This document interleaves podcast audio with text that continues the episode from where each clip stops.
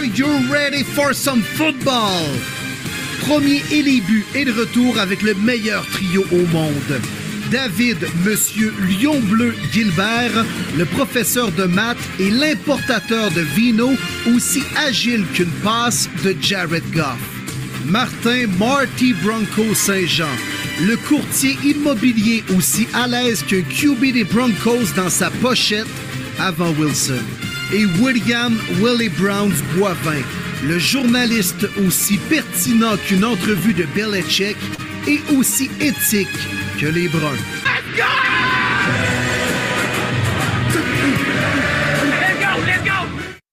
Are you Yes, les boys, pas de congé pour le football, mais pas de congé pour premier les buts.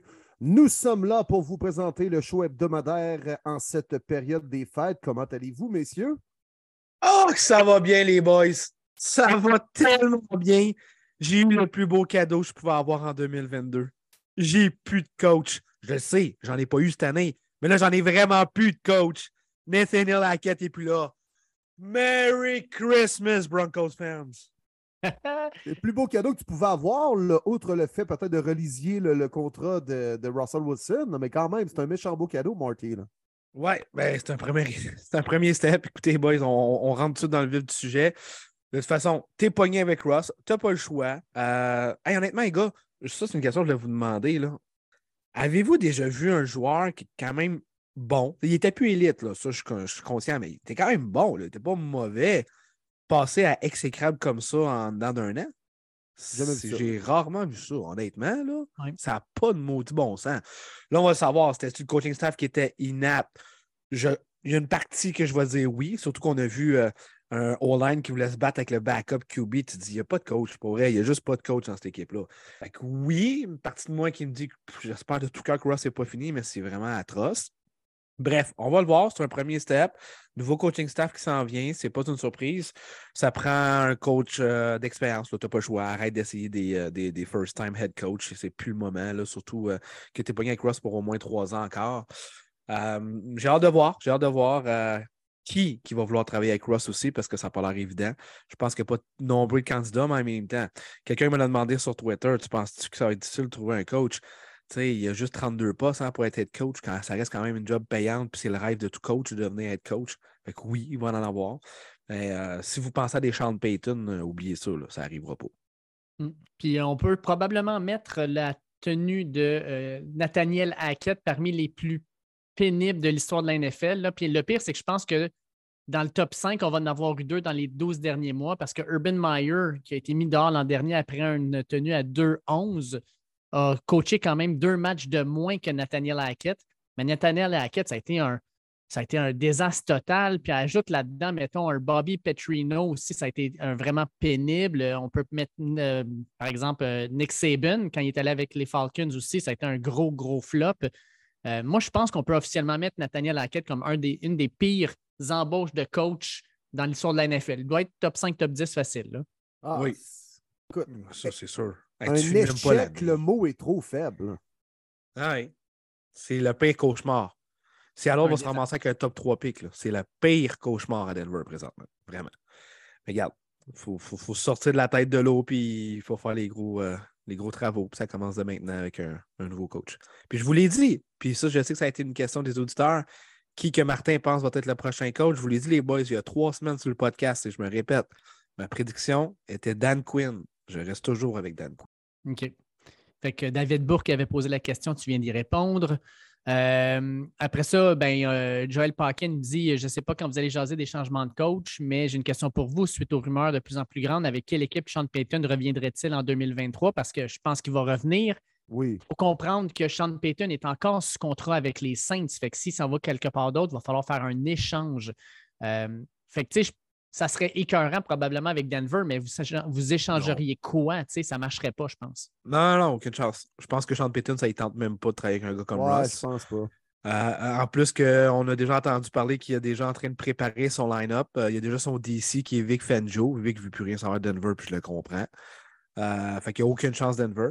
Puis pour répondre à la question, moi, c'est net, clair et précis, c'est Arizona. Ouais. Je suis sûr et certain que c'est Arizona. Parce que les gens Ou- évoquent les. Vas-y, ouais. Ou la grosse surprise, mais pas tant de surprise. Sean McVay prend sa retraite, il s'en va chez les Rams. Oh. C'est mon deuxième call. C'est C'est mon tr- deuxième c'est- call. c'est pas fou. Mais Surtout encore que- là, je ne sais pas s'il va vouloir rebâtir de quoi avec un vieux corps arrière. là, parce que c'est qui l'avenir des Rams au poste de QB? Est-ce que Matthew Stafford va revenir? Va-t-il jouer la saison prochaine? C'est Ils ont des Baker, questions ils ont Baker. Ah non, mais il n'est pas pire, Baker, tout à fait. Crime, puis Oui. il va gagner Ben, pour vrai, oui. Ben, tabarouette, deux, deux fois joueur de la semaine en trois semaines depuis qu'il porte le casque des Rams. On va y donner là, au boulanger. Mais, tu sais, je veux dire, si Sean McVay, et- euh, si euh, Sean Payton hésite entre, je sais pas, Kyler Murray ou Baker Mayfield, je pense que le choix est assez facile quand même. Là. Oui. Les gens parlent des Chargers. Moi, j'y crois pas. Les Chargers vont faire les séries. C'est même maintenant confirmé Oui, vont bien exact. présentement. Je veux dire, même si les Chargers perdent en première ronde contre les Bengals, admettons, ce ne sera pas un échec. Là. Je ne suis pas le plus grand fan de Brendan Staley, mais il ne perdra pas sa job. Là. Non, je serais, ben, je, je serais vraiment surpris. Ça serait weird. Ça Enfin, il amène l'équipe en playoff. Là, tu sais, euh, Non. Ben, Non. putain, euh, Mathieu Labbé, notre fan des Cards, qui nous pose la question euh, avec les, les, les, les- les entraîneurs qui vont tomber les uns après les autres, euh, est-ce que vous voyez un futur McVay dans le lot qui pourrait les remplacer? Oh! Ben, C'est- dur à dire, par exemple, parce que, tu sais, moi, je regarde, mettons, des, des, des, des coachs dans la NCA. Il y a d'excellents noms, tu sais, mettons, un Lincoln Riley. Ouais. Mais on a vu dans la dernière décennie que des coachs NCA, ça ne fait pas nécessairement des bons coachs NFL. Fait qu'il faudrait regarder dans la NFL des bons coordonnateurs, des jeunes gars qui sont en train de faire leur nom puis qui vont monter, mais est-ce qu'il y en a tant que ça actuellement? Moi, je dirais Matt Patricia avec les Pats. Je trouve qu'il fait une bonne job. C'est bien géré, son offensive. Là. C'est de nouveaux genres 2.0, des nouvelles philosophies offensives. Tu as raison, Dave. Pas fou. Ça va tellement être un franc succès avec les Lions Bleus en plus. là. C'était de toute beauté. Mais Lincoln Riley, il n'est pas prêt anyway. Ça va arriver un jour, mais pas pour cette année. Surtout qu'il vient de transférer à USC. Il est en train de rebâtir ce programme-là. C'est pas pour cette année. Moi, Kellen Moore, chez les Cowboys, je l'aime beaucoup. Puis je pense qu'éventuellement, il va avoir sa chance comme entraîneur-chef. Surtout qu'on aime avoir maintenant des jeunes coachs avec une philosophie offensive. Euh, justement, on a parti de mode là, avec les Matt Lafleur, Sean McVay et compagnie. Kellen Moore va éventuellement avoir sa chance. Euh, aussi, Moi, je dirais avec euh, Shane Steichen, le, aussi avec les Eagles. Staken, Sta- Staken, je pense. Ouais. Euh, Le gars, il n'a même pas 40 ans encore. Ça fait deux ans qu'il est à la tête de l'attaque des, euh, des Eagles. L'attaque va vraiment bien. Mais c'est plus. Est-ce que c'est lui ou Nick Soriani qui est à la tête de l'offensive? Tu regardes ce que Nathaniel Hackett ça a donné. Il est arrivé de où? Des Packers. Qui gère l'offensive des Packers? Matt Lafleur. Ouais. J'ai tout le temps, moi, des réserves quand on est comme Ah, cette offensive-là fonctionne bien. Lui, c'est soit le QB coach ou le coordonnateur offensif, mais qui n'est même pas celui qui appelle les jeux, là, le play caller. Moi, je me garde des réserves. En même temps, mettons Kevin O'Connell, ça fonctionne avec les Vikings. C'était l'adjoint de Sean McVay avant. Euh, Hackett, ça a été un crise de flop. Euh, Moi, moi, je me ferme les yeux parce qu'il y a un nom que je ne veux pas nommer, mais c'est sûrement quelque chose qui va se passer. C'est Ben Johnson, le coordonnateur offensif des Lions. 36 ans, puis tu regardes les Lions actuellement, la façon dont l'attaque joue, euh, la façon dont Jared Goff a de l'air en confiance, euh, le développement des gars comme Amon Ross St. Brown. euh, je- je- ouais, ça- D'après moi, c'est peut-être pas cette année, peut-être l'an prochain, mais je pense que c'est un gars qui, tranquillement, pas vite, va faire son nom et va se ramasser dans la NFL comme, comme, comme head coach, comme entraîneur-chef. Mais je ne veux pas le voir partir, mais c'est ce qui va se passer pareil.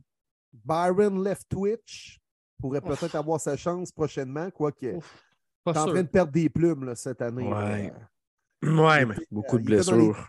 Oui, c'est ça, exact. Là. Puis, on peut-tu vraiment dire qu'il n'y a pas, mettons, les outils pour faire fonctionner une offensive? Est-ce que c'est la situation idéale actuellement avec les Bucks? Mais je pense qu'éventuellement, il va devenir euh, quand même entraîneur-chef dans la ligue.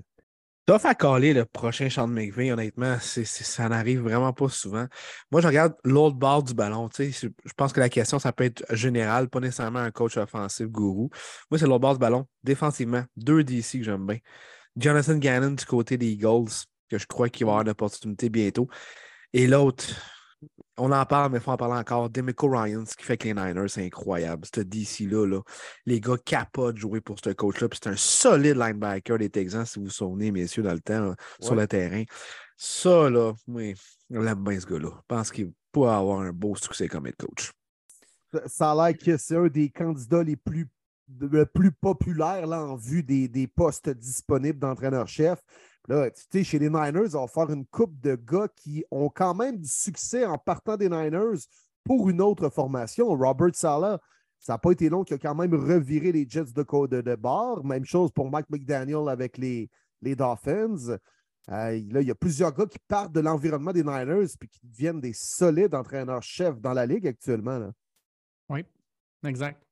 Puis, euh, si on passe à une autre nouvelle euh, rapidement, avant d'aller voir, parce qu'on a un, invité cette semaine, la nouvelle est tombée il y a quelques heures seulement, mais J.J. Watt annonce que c'est sa dernière saison, qu'il va prendre sa retraite.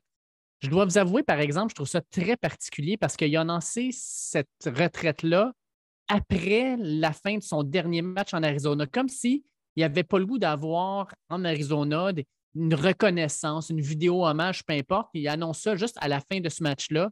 J'ai trouvé ça un peu particulier, mais J.J. Watt, on s'entend dans cinq ans, il est à Kenton en Ohio. Euh, un joueur absolument extraordinaire, un leader numéro un qui malheureusement n'aura jamais gagné, mais euh, qui a connu quand même des belles années. Puis surtout, statistiquement, c'est hallucinant ce qu'il a fait. Là. Ah, c'est un grand J.J. Watt. Là. Puis moins performant dans les dernières années, puisque clairement les blessures ont affecté ses performances sur le terrain. Mais ça, il a gagné quand même trois fois le meilleur joueur défensif de l'année. Je pense que en 2014, sa grosse, grosse année avec les Texans, où on le faisait jouer même tight end. Puis pour ceux qui l'avaient dans leur fantasy comme joueur défensif, produisait aussi des points comme joueur offensif en faisant des points comme tight end. C'est une bête, le gars. ça a été un des joueurs qui a, qui a changé un peu la façon de faire des defensive tackles, des joueurs de ligne défensive intérieure. avant, on voyait des Casey Hampton, Vince Wilfork, là, des, des. John Anderson. ouais, ça bloquait des gaps. Là. on était là pour bloquer des gaps, puis ça passe pas dans le centre si on essaie un dive ou un lead. Puis de plus en plus, il y avait des gars un peu versatiles, capables de jouer parfois à l'extérieur, à l'intérieur, comme J.J. Watt, grosse charpente, mais très rapide, avec une belle mobilité, euh, fort comme un bœuf. C'est, écoute, une grande carrière, un peu dans l'ombre maintenant de son frère TJ, mais il ne faut pas oublier que ce gars-là était dominant en calvas de, de 2010 à 2015. C'est un des, des meilleurs joueurs défensifs de cette ligue-là. Comme l'a mis sur Twitter, Texans Canada m'a bien tweeté aujourd'hui Greatest Texans player ever. Puis on peut pas euh, dénier ça. C'est carrément ça. Ce gars-là a changé la franchise. Un joueur dominant, même s'il n'a pas eu ce qu'il voulait. D'ailleurs, je remonte il y a deux ans, je trouve ça quand même encore drôle que son choix était les Cardinals au lieu des Packers, des Bills, des équipes comme ça. Bref, ça n'aura pas fonctionné, mais ça, c'est pas grave. Ça reste que ça a été un joueur spectaculaire. Merci, JJ Watt. Honnêtement, comme tu as si bien dit, Will, il a changé la position du DT. Euh, exceptionnel. Puis, euh, par curiosité, j'ai regardé, le draft class 2011 était assez incroyable, pareil, quand tu regardes ça? JJ Watt a sorti 11 ou 12 de mémoire. Mhm. Puis, il y a eu tellement de bons joueurs dans ce draft-là. C'est un des meilleurs drafts, là, toutes positions confondues. Mais euh, ouais, bravo, bravo. J'ai été surpris aussi du timing, mais tu sais, c'est lui, il veut pas, il aime pas ça avoir le spotlight. c'est un team player, puis il joue pour les autres, puis il voulait pas avoir reconnaissance, whatever, en Arizona. C'est pour ça que le collait après son dernier home game. Puis euh, il a tout mon respect pour ça. Mm. Je trouve que c'est tellement mieux ça que, par exemple, dans le baseball, quand tu avais un Derek Jeter ou un Mariano Rivera qui annonçait leur retraite un an à l'avance, puis là, tu avais comme le, genre de tournée d'adieu à chaque place où ce qui passait, ça finissait jamais. Kobe Bryant, ça a été la même affaire. Ça va être la même affaire pour LeBron James quand il va annoncer que c'est sa dernière saison. À un moment donné, ça devient too much. Là, euh, fait que je trouve ça le fun que ça se fasse de même très sobre, très euh, classique. Puis, tu sais, JJ Watt, c'est un petit peu comme la personne. Tu sais, j'ai jamais entendu une personne dire quelque chose de négatif de JJ Watt. C'est un gentleman de A à Z. Ça va être sûrement le cas avec Tom Brady, qui, à un moment donné, il va annoncer sa retraite. Ah non, c'est vrai, il revient toujours sur sa décision, puis il ne prend jamais sa maudite retraite. puis il ne prend pas la bonne décision, il faut craindre. Non, non, euh, c'est. À un moment donné, quand ça fait la tournée d'adieu de Kiss, là, que ça, ça, a fait 12 ans, on a fait une tournée mondiale. T'es comme du correct. Là, à la fin, là, Chris, on a compris vos estitunes. Là, t'es. c'est ça devient. C'est ça, il faut couper que tu le calls avant la saison, ne reviens pas sur ta décision là, de Ah, finalement, je ne prends pas ma retraite. Là. Non, non, ben là. Mm. Mais il va être salué, écoute, pour ses deux derniers matchs qu'il joue euh, en à San Francisco et le prochain, les Cards, je ne sais pas c'est où. Deux matchs sur la route pour terminer sa carrière. C'est un gars pareil qui va être salué par les gars des autres équipes, vont venir le voir Ben pendant oui. le warm-up, après le match. C'est un gars quand même qui a, qui a marqué la NFL, puis on le voit par les hommages là, qui pleuvent d'un peu partout sur les réseaux sociaux, d'anciens joueurs, de joueurs actuels et tout ça. Fait que, c'est un gars qui est respecté. Puis c'est une famille de football, les Watts, là, avec les deux autres qui jouent chez les Steelers, TJ bien sûr, et Derek qui joue fullback, une position qui existait jadis dans le monde du football pour ceux qui ont 15 ans et moins. Euh, donc, Derek, qui est un peu moins connu que TJ et JJ, on va dire ça comme ça. Ils n'ont pas suivi la thématique, hein, ça peut être DJ. Euh, t'as JJ, TJ, TJ, KJ, ouais. AJ. JJ, TJ, puis Derek. OK. Hey, quand maman allait faire l'épicerie là, à l'adolescence, là, eh, bon, ouais, là. c'était 200$ piastres par souper minimum. Une chance que ce n'est pas les épiceries d'aujourd'hui, puis avec 200$, piastres, t'as pas grand-chose. Et puis, je ne sais pas si c'était la même dynamique que chez les Gronkowski, parce que ce qu'on entendait, c'est que dans, chez les Gronkowski, ça brassait pas à peu près. Je ne sais pas si les Watts étaient aussi compétitifs, puis ça brassait autant dans le sous-sol, là, mais, mais mettons qu'au format qu'il y avait, là, ça, devait, ça devait brasser quand ils décidaient de se battre les trois ensemble. Ah, clairement. Chez les Kelsey, ça devait brasser aussi. Chez les Boza aussi, d'après moi. Chez les Diggs, ça devait brasser aussi un peu. Mais Ouais. ouais, quand même assez. Eh ouais, Martin, tu nous invites-tu notre, euh, notre invité du jour? Très content, les boys. On l'attendait. Surtout comment que la saison se déroule pour eux. On n'avait pas le choix. Le timing est parfait. C'est notre cadeau de Noël qu'on a cette semaine. On reçoit notre collaborateur, notre ami, journa- journaliste du côté de Miami, Sports Illustrated, Alain Poupard. Comment ça va, mon cher? Salut, mon cher Alain. Salut les gars, ça va? Hey, Ah yes. ouais. Top notch.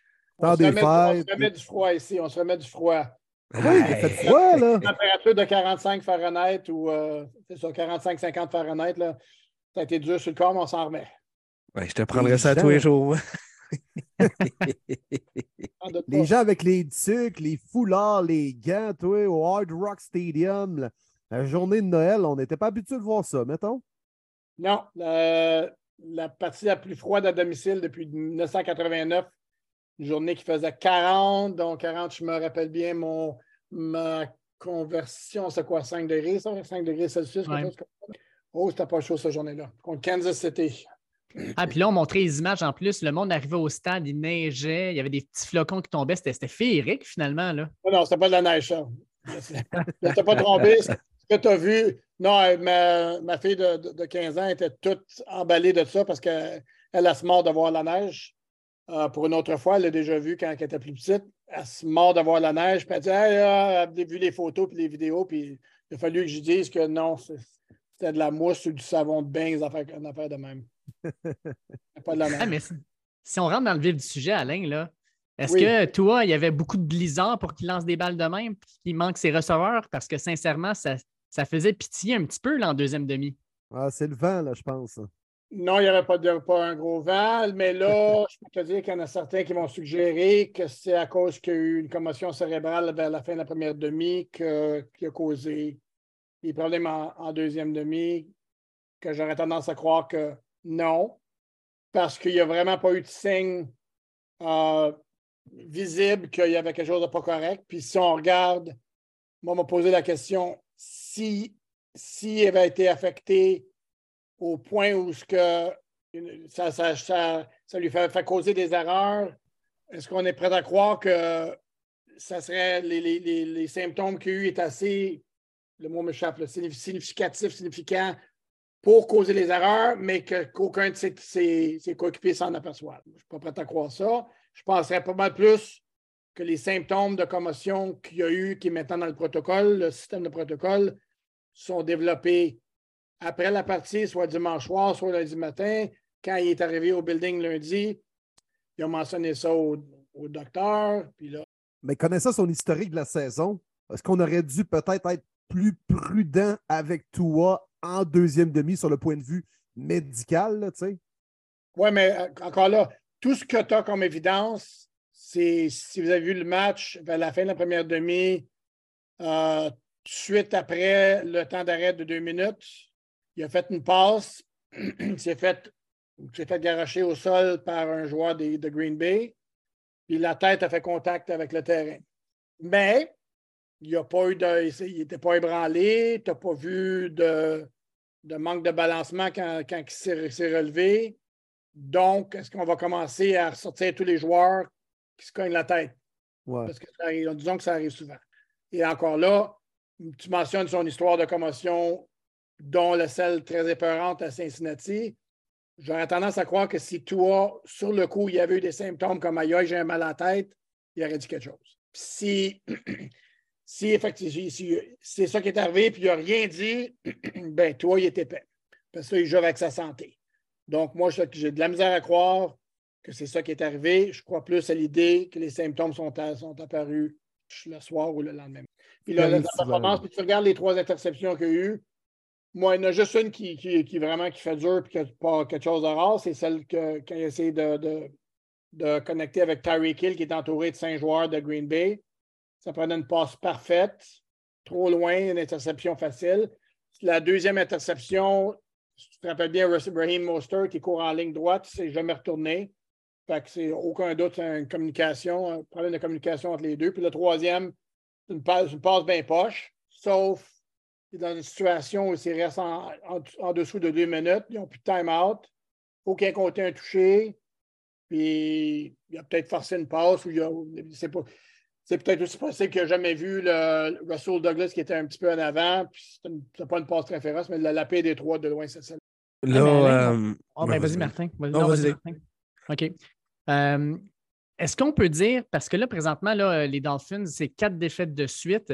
Est-ce que ça se peut que euh, d'affronter une défensive contre les 49ers, qui est une, sincèrement, personnellement, je pense que c'est la meilleure défensive de la Ligue actuellement, est-ce que d'affronter une défensive comme ça peut dérégler à ce point un corps arrière pour qu'il offre des performances depuis? Là, bon, on va se dire contre les Bills, c'était pas si mal, mais contre les Chargers, bof, contre les Packers, bof, est-ce que c'est une défensive qui peut dérégler à ce point un corps arrière?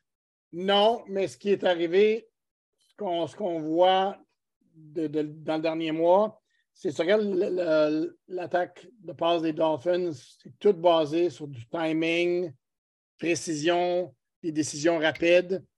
Puis les 49ers ont comme eux autres qui ont fait plus que d'autres. Puis si tu te rappelles la game des 49ers, ils ont eu beaucoup de chances d'avoir des bonnes passes de, de bonne distance, 10, 15, 20 verges. Puis toi, cette journée-là, il était vraiment hors cible contre les Chargers, c'est les Chargers qui ont amené le plan. Bien, pousser les receveurs tout au long de leur course en espérant que les arbitres ne te donnent pas une punition. Puis, affecte le timing. Si c'est exposé dans si toi, c'est supposé être un, deux, trois, boum, je la garoche à Tyreek Hill, 15 verges à l'intérieur. Bien, si le gars, si le demi-défensif des Chargers, il, accroche un peu Tyreek Hill, bien, il n'est plus au spot où ce qui est supposé être à ce temps-là ça, ça a été la recette. Puis on a vu ça un peu Buffalo aussi. On a vu ça beaucoup Green Bay.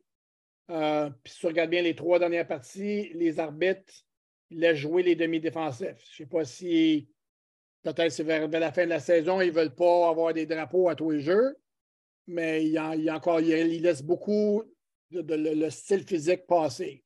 Fait que je pense, moi, je te dirais que ce serait plus ça que la partie contre les 49ers. Moi, je la regarde encore une fois, puis c'est, c'est tout hors C'était ça le problème. C'est beaucoup plus ce que toi n'as pas fait que ce que les 49ers ont fait. Contre les Chargers, les Chargers ont vraiment affecté toi. Il n'a pas été assez, assez humble pour voir que, bon, mais ma passe de 15 verges, je n'est pas là, on va prendre la passe de 5 verges. c'est ben, parce que moi, ce que j'ai entendu beaucoup, c'est que les 49ers, avec euh, leur euh, Fred, Warner en premier, ont littéralement fermé, dans le fond, le milieu du terrain, entre, dans le fond, les lignes. Puis euh, que dans le fond, les Chargers ont pris la même recette avec Kenneth Murray. Puis qu'on a comme trouvé la recette, si on veut, qui permet de, mettre un, dans le fond du sable dans l'engrenage de l'attaque des Dolphins. Est-ce que tu vois ça toi aussi? Je suis d'accord jusqu'à un certain point de ce que, tu as dit avec Fred Warner. Ça, comme tu as dit encore une fois, contre les 49ers, il y, a eu, a beaucoup de possibilités de beaux jeux de passe que toi as simplement manqué. Contre les Chargers, pas pantoute.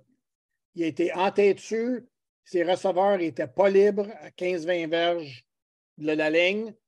Il essayait quand même de, compléter la passe. Ça n'a pas marché, pas du tout. Contre Buffalo, la, performance a été un peu meilleure. Contre Green Bay, première demi, la performance a été meilleure. Ça aide, aussi quand tu peux faire une passe de diverge à Jalen Waddle, puis à un moment donné, c'est un bip bip, puis je m'en vais, puis on se reverra 85 vers plus tard. Um, puis Terry Kill qui court à demi-vitesse, qui, qui, est, qui est sa même, sa même ligne que Waddle. Totalement ridicule la vitesse de ces deux gars-là. Um, puis l'autre, l'autre gars passe à Terry Kill dans le milieu, de le, milieu du terrain.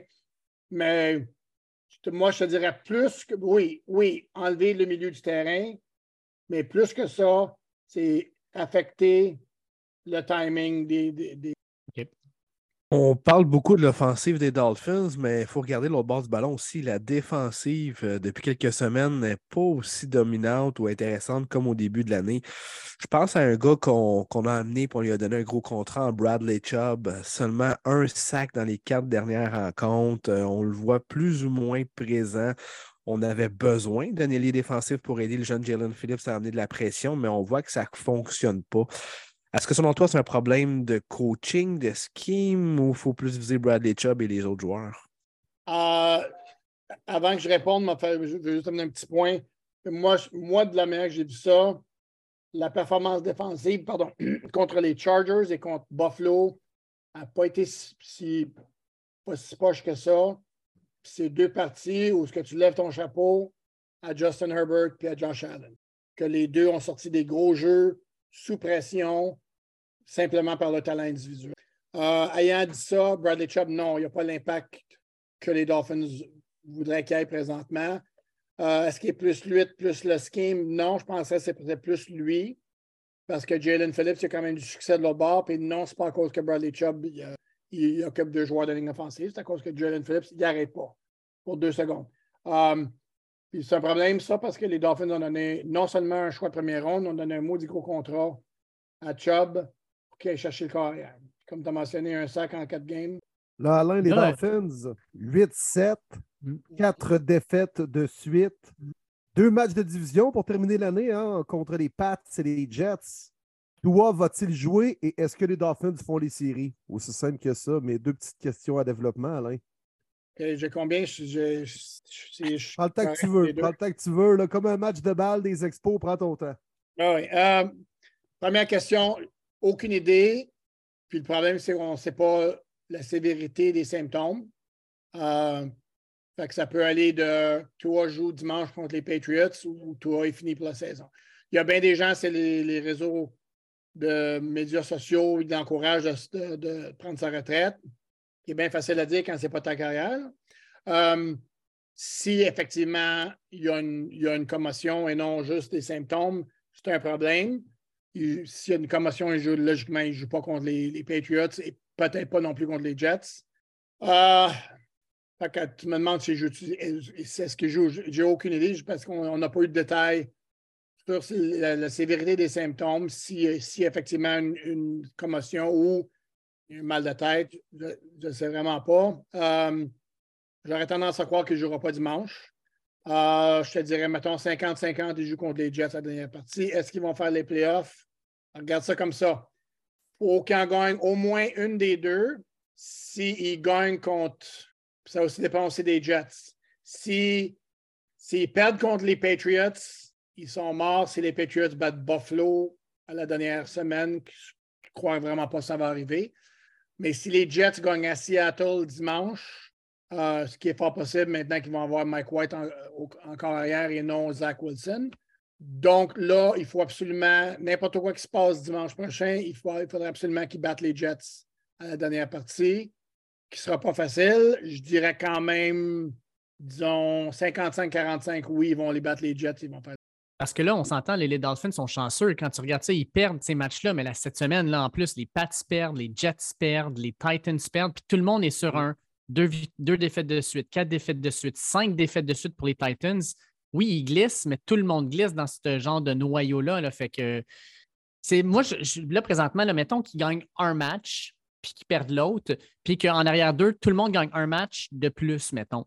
Euh, c'est quoi le tiebreaker? Parce que là, on aurait les Dolphins, on aurait les Pats, les Jets, les Titans et même les Steelers euh, à égalité à peu près. Là, mettons, euh, si on dit à 9-8, là ça serait quoi à ce moment-là, le tiebreaker? Oui, bien, OK, tout de suite là en partant, si les Dolphins finissent à 9-8, la seule équipe, les seules équipes avec laquelle ils peuvent avoir un tie, c'est les Jets ou New England. OK. Ils perdent le tiebreaker dans les deux cas. OK. Bon. Les, Dol- les Dolphins peuvent- ne peuvent pas être impliqués dans le tiebreaker et faire les playoffs. C'est. Euh, non, non, c'est très, très simple. Il faut qu'ils gagnent une de leurs deux parties. Et puis, si la partie qu'ils gagnent, c'est contre les Jets, mais qu'ils perdent contre New England, New England, il faut qu'ils perdent contre Buffalo. Là, dans les playoffs. Si ils battent New England, mais ils perdent contre les Jets, il faut que les Jets perdent contre Seattle dimanche prochain. Pour ça, comme je te dis, si Seattle, pardon, si les Jets gagnent à Seattle dimanche prochain, les Dolphins, la partie des Dolphins contre New England dimanche qui s'en vient, veut absolument rien dire. Ils vont faire les playoffs s'ils gagnent la fin, la, la fin suivante. Pardon, à moins que Buffalo. Pardon, à moins que, les- à moins que New England gagne à Buffalo, que je ne vois vraiment pas. Là. Euh, mais il faudrait qu'ils battent les Jets. Mais aucun sous, aucun, ils gagnent aucun tiebreaker, les deux, OK. pour Dans- faire les dans-. Dans le cas échéant que c'est Bridgewater qui termine l'année comme corps partant, est-ce que les Dolphins sont tant dans le trouble avec la situation actuelle où toi as perdu les quatre derniers matchs avec Teddy B Two Gloves? Pas tant, hein? Euh, OK. Bon, tu vas tu avoir une, des statistiques, moi, t'en donner bonne. Teddy Bridgewater, il a, fait apparition dans quatre parties. On ne compte pas Buffalo parce que c'était deux snaps, puis tout est revenu. On ne compte pas les Jets parce qu'il a joué un jeu avant de se faire décoller de la partie par le, le, spotter pour la commotion.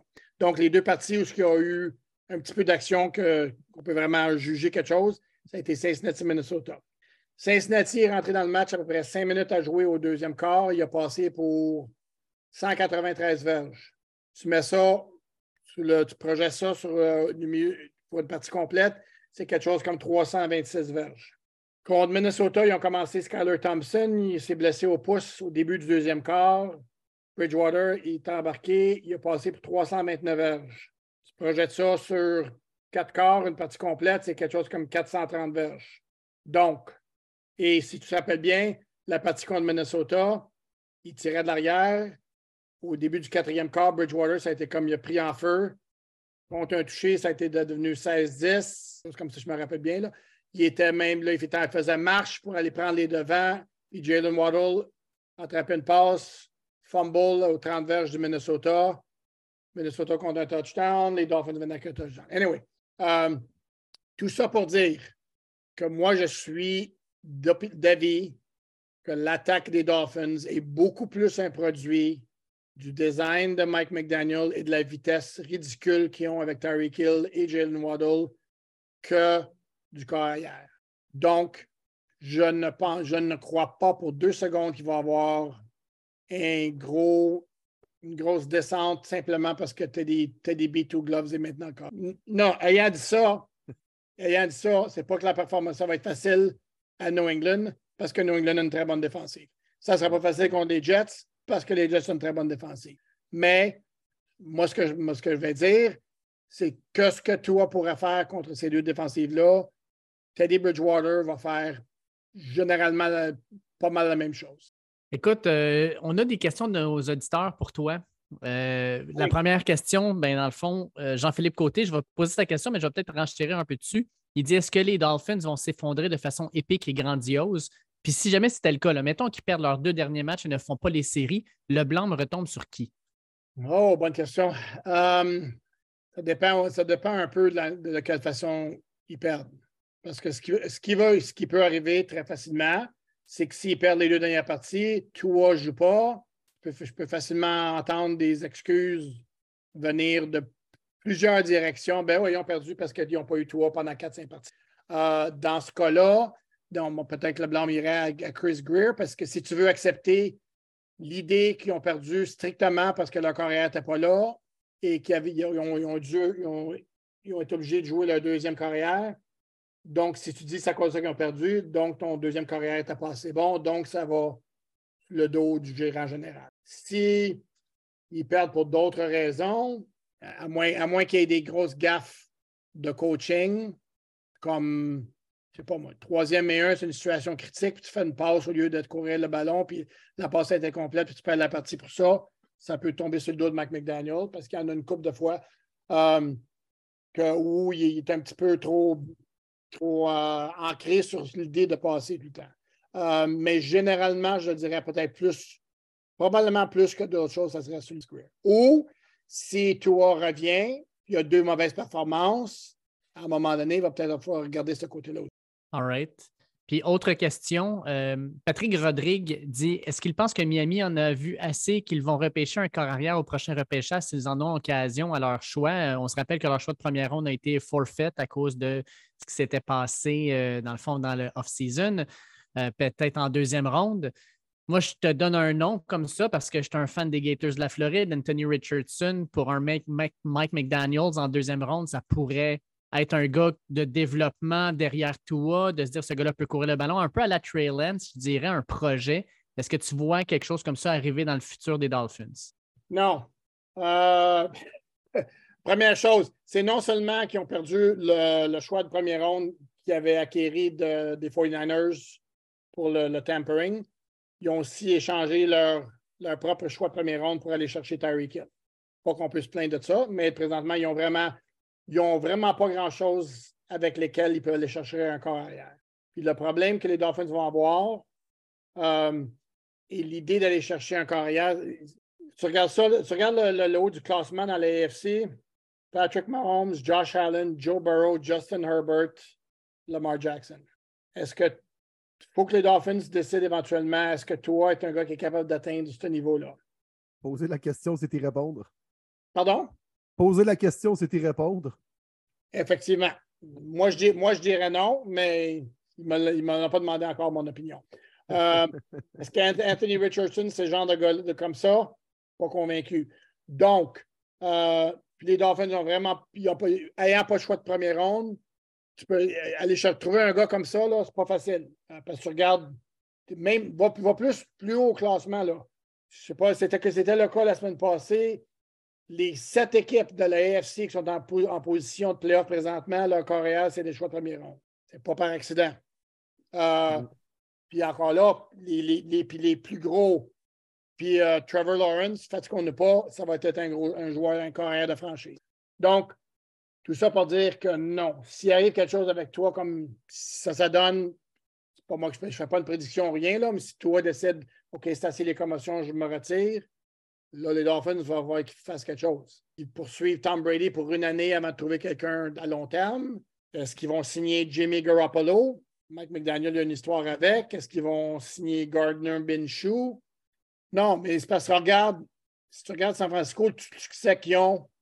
Euh, mais je ne veux pas être. Je veux pas être mais Brock Purdy, c'est une belle histoire, mais est-ce qu'on regarde Brock Purdy puis on, est-ce qu'on voit Josh Allen ou Joe Burrow ou Justin Herbert là? Non. Je trouve que l'équipe est totalement pactée partout ailleurs. Fait que c'est, possible.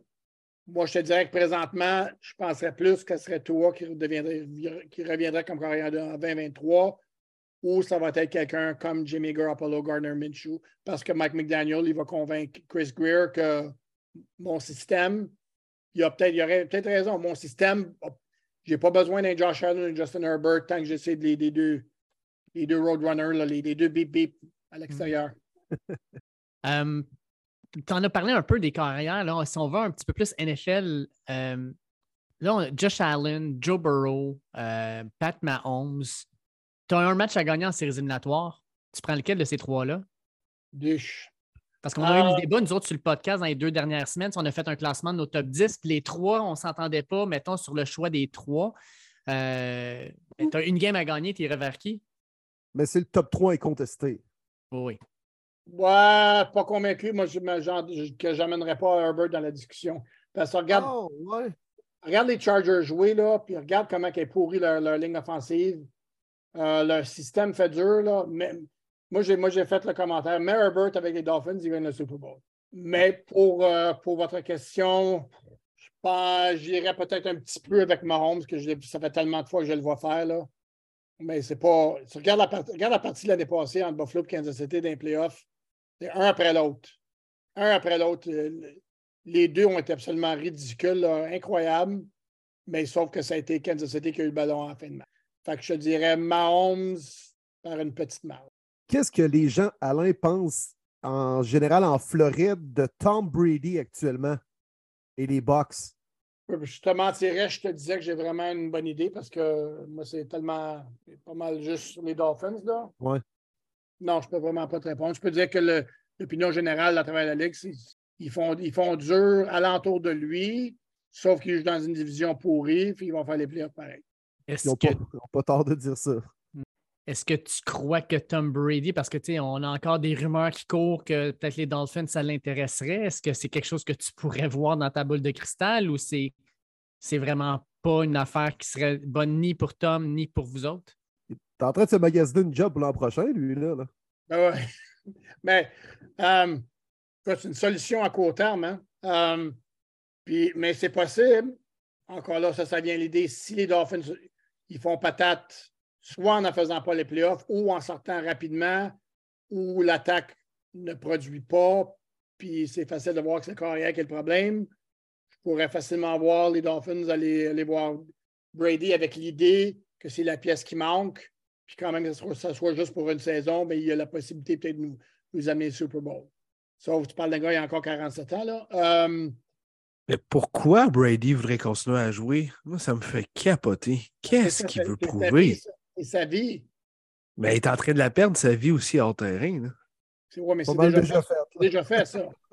euh, puis, tu lis, dépendamment de quoi tu lis, c'est la raison. Parce que lui, c'est football, football, football, football. Puis l'épouse, c'était, euh, euh, tu sais, ah oui, donc, famille, famille, famille, un peu, là.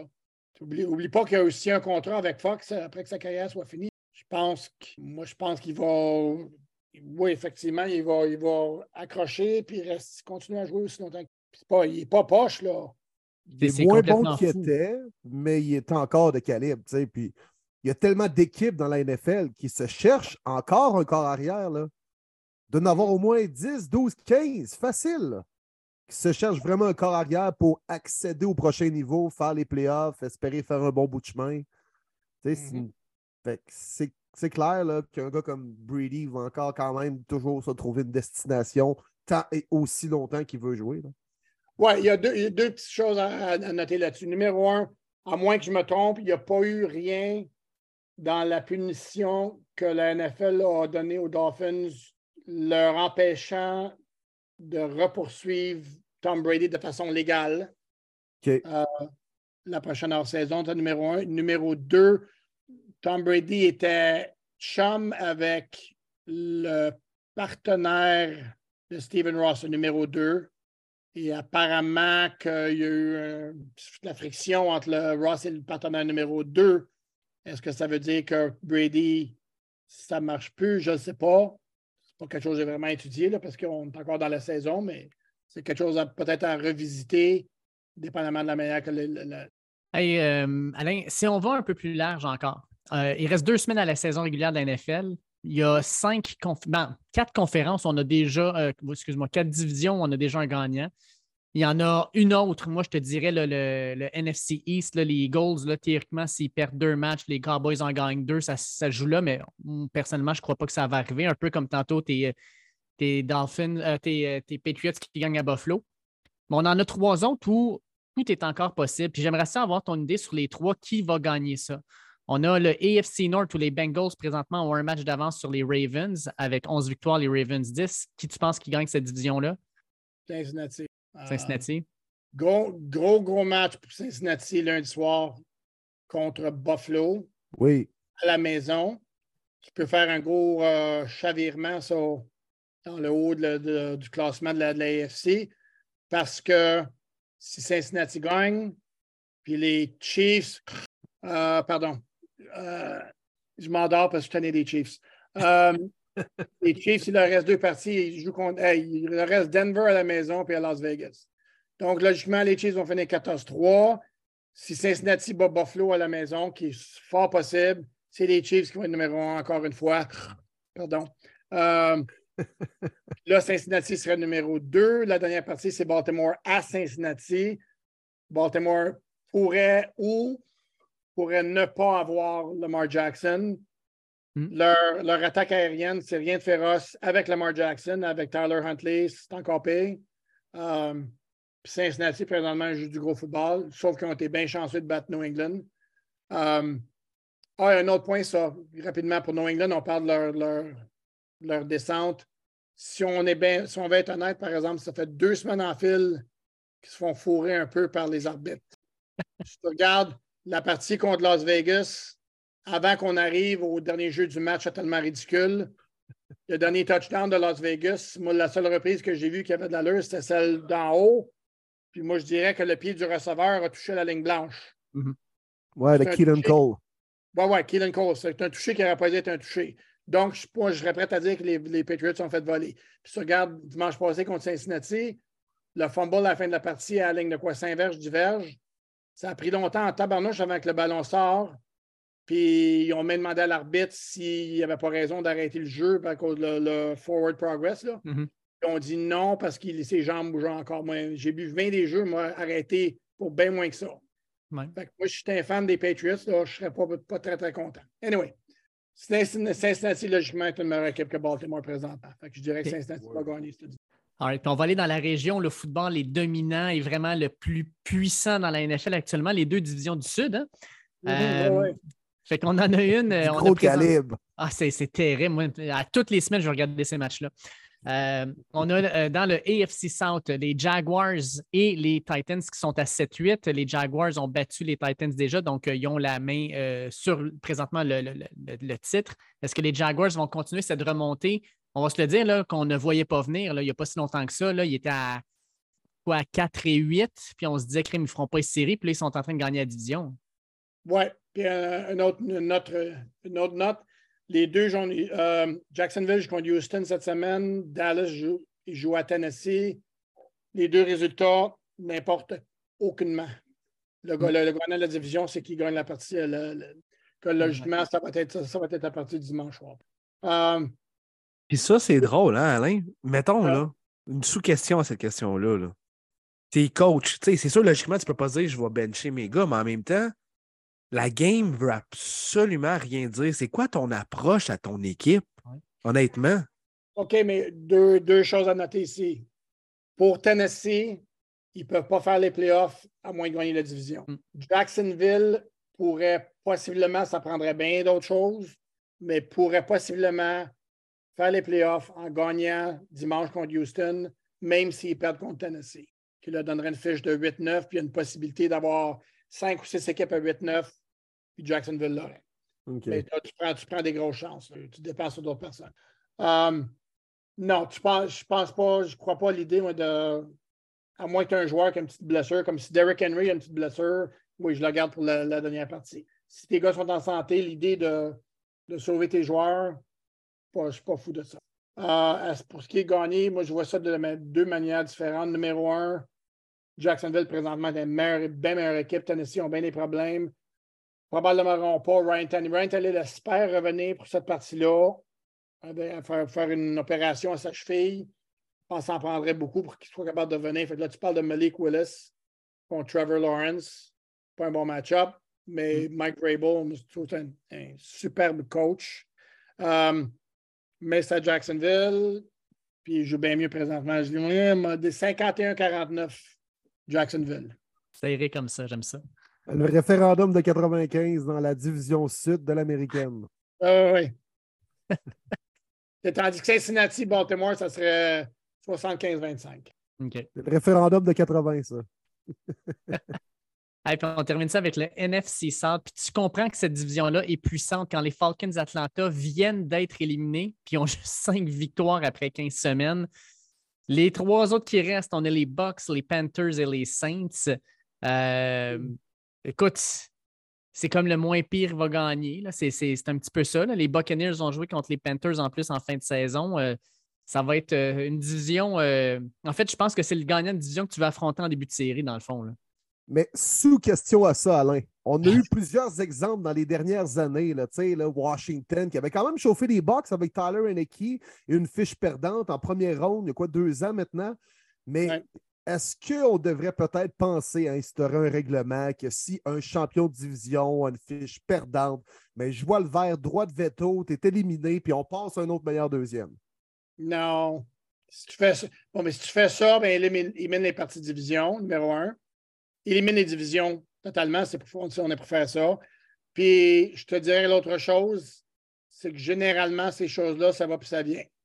Il y, a une, il y a une certaine année, comme on a mentionné, Washington avait une fiche super moche. Il y a une année, je me rappelle bien, c'est quoi? Seattle ont fait les playoffs, euh, finissant, gagné leur division en finissant 7-9. Là, c'est autour de la NFC South. ça arrive pas à la fin du monde. Euh, moi, ça me, ça me déplaît présentement parce que, comme autant je suis tanné de voir les Chiefs, je suis tanné de voir Tom Brady. Puis moi, s'il faut, faut que je vois, s'il faut que je le regarde pour gagner une autre partie quand, quand il tire de l'arrière par 10 points au troisième quart, ou 13 points au troisième quart, qu'on des équipes super poches, mais il revient puis il trouve un moyen de gagner. Là. Oui, tenez, tenez de ça. Euh, on peut-tu peut voir Sam Darnold en série, s'il vous plaît? Non, mais Sam Darnold, bonne, bonne, attaque au sol. Mais là, logiquement, écoute, tu passes ça. Carolina va, Carolina va jouer à Tampa Bay dimanche, dimanche prochain. On va prendre Sam Darnold, on va prendre Tom Brady. logiquement, Tampa Bay va gagner. Ils vont jouer écoute, contre. Ça a tout pris pour battre Trust McSorley. Je ne sais pas tant que ça. Là. Ils ont gagné pareil. Écoute, ça a tout pris. C'est quoi l'autre partie qu'ils ont joué? Euh... Contre les Saints? Oui. Ben ouais, bon, ils perdaient 16 à 3 au quatrième quart. Hein. Andy Dalton. C'est incroyable. Um, mais logiquement, quand ils vont jouer contre Dallas en première ronde, logiquement, ils devraient se faire démolir. Logiquement. C'est ce qu'on souhaite. Oui, effectivement. Ah, c'est le fun d'avoir du 109 de temps en temps. Puis, tu sais, cette saison, je pense, dans la NFL, euh, tu sais, euh, je pense que les Eagles, on espérait les voir avoir une bonne saison. C'est ce qu'on voit. Mais tu sais, euh, les Cowboys, moi, je suis content de voir les Giants qui vont peut-être faire les séries. Brian Dable fait une job extraordinaire. les Vikings, bon, on verra ce que ça donne en série, mais intéressant jusqu'à maintenant. Euh, c'est le fun de voir des nouveaux joueurs, des nouvelles équipes qui, commencent à pousser un peu, qui, qui vont donner un challenge intéressant aux, grosses puissances. Oui, mais c'est ça. pour moi, comme je te dis, puis parce que je veux voir des, nouvelles, des nouvelles équipes, je suis tanné de voir Brady. Autant j'ai beaucoup d'admiration, carrière superbe. Bonne chance de faire le temps de la renommée, j'imagine. Euh, mais éventuellement, je suis tanné de. Pareil comme Kansas City. Ça fait sept ans en qu'ils gagnent la division. Tu sais, veut dire, quelqu'un d'autre éventuellement. C'est supposé être la saison des Chargers en début, sauf que tu regardes les Chargers, ils n'ont pas de ligne offensive, ils n'ont pas de course au sol, ils sont très faibles on le joue au sol, ils ont eu des blessures à gauche pas à droite. Ils ont, fait, donc, ils n'ont pas eu vraiment pas, une chance de, finalement de, détrôner les, les, Chiefs. S'il faut que les Chiefs aient le, le, le, spot numéro un, là, les Buffalo, ça fait quand même quelques années qu'ils gagnent la division, mais ils n'ont jamais été au Super Bowl avec cette équipe-là. Moi, pour leurs fans, puis j'aime, j'aime Josh Allen. Moi, j'ai vu Josh Allen comme recrue quand j'avais de mes collègues ici à Miami qui disaient oh, il est patate, il, ses pas sont, sont tout partout. Moi, je dis Ouais, ouais, garde le gars courir. Et puis garde, garde le, bras. Ça va être un gros problème, ce gars-là. Et voilà. Et Alain a vu dans sa boule de cristal. Oui, mais c'est ça. Il y a généralement parlant, je ne connais pas grand-chose au football, mais mes carrières, je, suis pas mal, pas mal euh, quand même assez bon pour les, les spots. Tu as visé dans le mille avec Toua jusqu'à présent? Je dis ça, je dis rien. Tu as visé dans le mille avec Toua jusqu'à présent. Là. Je dis ça, je dis rien. Si je, me, rappelle bien aussi, j'avais dit au début de saison qu'avec le nouveau coach puis le système offensif, qu'il y aurait une bonne saison statistique. Oui. Sans, nécessairement, sans, nécessairement, prouver que c'est un carrière de franchise. Pour juste ce plate qui a pris la décision sans t'appeler. Tu sais, juste avant le pick il arrête juste. attends un peu, là, je vais appeler Alain Paul, là. Justin Herbert ou toi, là? C'est ton corps, Alain. C'est arrêté cool qui t'appelle. Martin, moi, tu es bien fin avec toi. Là, Justin Herbert, je ne l'ai pas assez vu. Je l'ai pratiquement pas vu jouer au collège. J'avais pas une grosse idée. J'ai vu une coupe de highlights. Puis j'ai lu les, les reportages sur lui, ce qu'elle disait un petit peu inconsistant avec la précision. Il n'a pas une personnalité d'un leader. Il ressemble un peu à Ryan Tannehill en fait de personnalité. moi, j'étais là, non. Tout ce que je savais, c'est que toi, tu jouais avec une équipe, de superstars à Alabama où n'importe quel, pratiquement n'importe quel carrière aurait, du gros succès. Oui, il fait des bonnes choses, là, mais il est petit, il n'a pas, pas un gros bras. Mais tu as pris, as pris le premier camp d'entraînement, j'ai vu toi lancer une coupe de passe, c'était oh boy, là, tu regardes, tu regardes Justin Herbert jouer une coupe de partie, puis tu vois une coupe de passe qu'il fait là. Puis c'est, oh, ouf, on m'a fait ça. Ben, puis tu regardes, là, tu parlais d'Alabama, là, Jalen Hurts, Tua, puis Mac Jones. Présentement, c'est Jalen Hurts qui, euh, qui, a les meilleures stats puis qui a la meilleure position. Là. Euh, oui, euh, ils l'ont bien entouré à Philadelphie, mais je trouve que présentement, c'est le corps arrière qui semble être le plus complet des trois. Oui, mais je moi, je te dirais encore là qu'il est une maudite bonne coche dessous Allen Burrow, Mahomes, Herbert, Lawrence. Ça, c'est les cinq présentement là, qui, qui, sont frappants là, quand tu parles de quand tu parles de ça, c'est le gars là. Moi, c'est ces cinq gars-là. Puis c'est le fun pour les Dolphins, ils sont tous dans la AFC. les Dolphins, ce qui est encore plus fun, c'est que les Dolphins auraient facilement pu en avoir un de ces cinq gars-là. Tout ce qu'il avait à dire, c'était Justin Herbert au lieu de dire toi. Puis là, la, recherche du corps de franchise va continuer pour un autre 20 ans. C'est déprimant quasiment. Euh, c'est déprimant. Il est le fun d'avoir joué Justin Herbert, comme la partie hier soir, il a fait une coupe de passe. Là.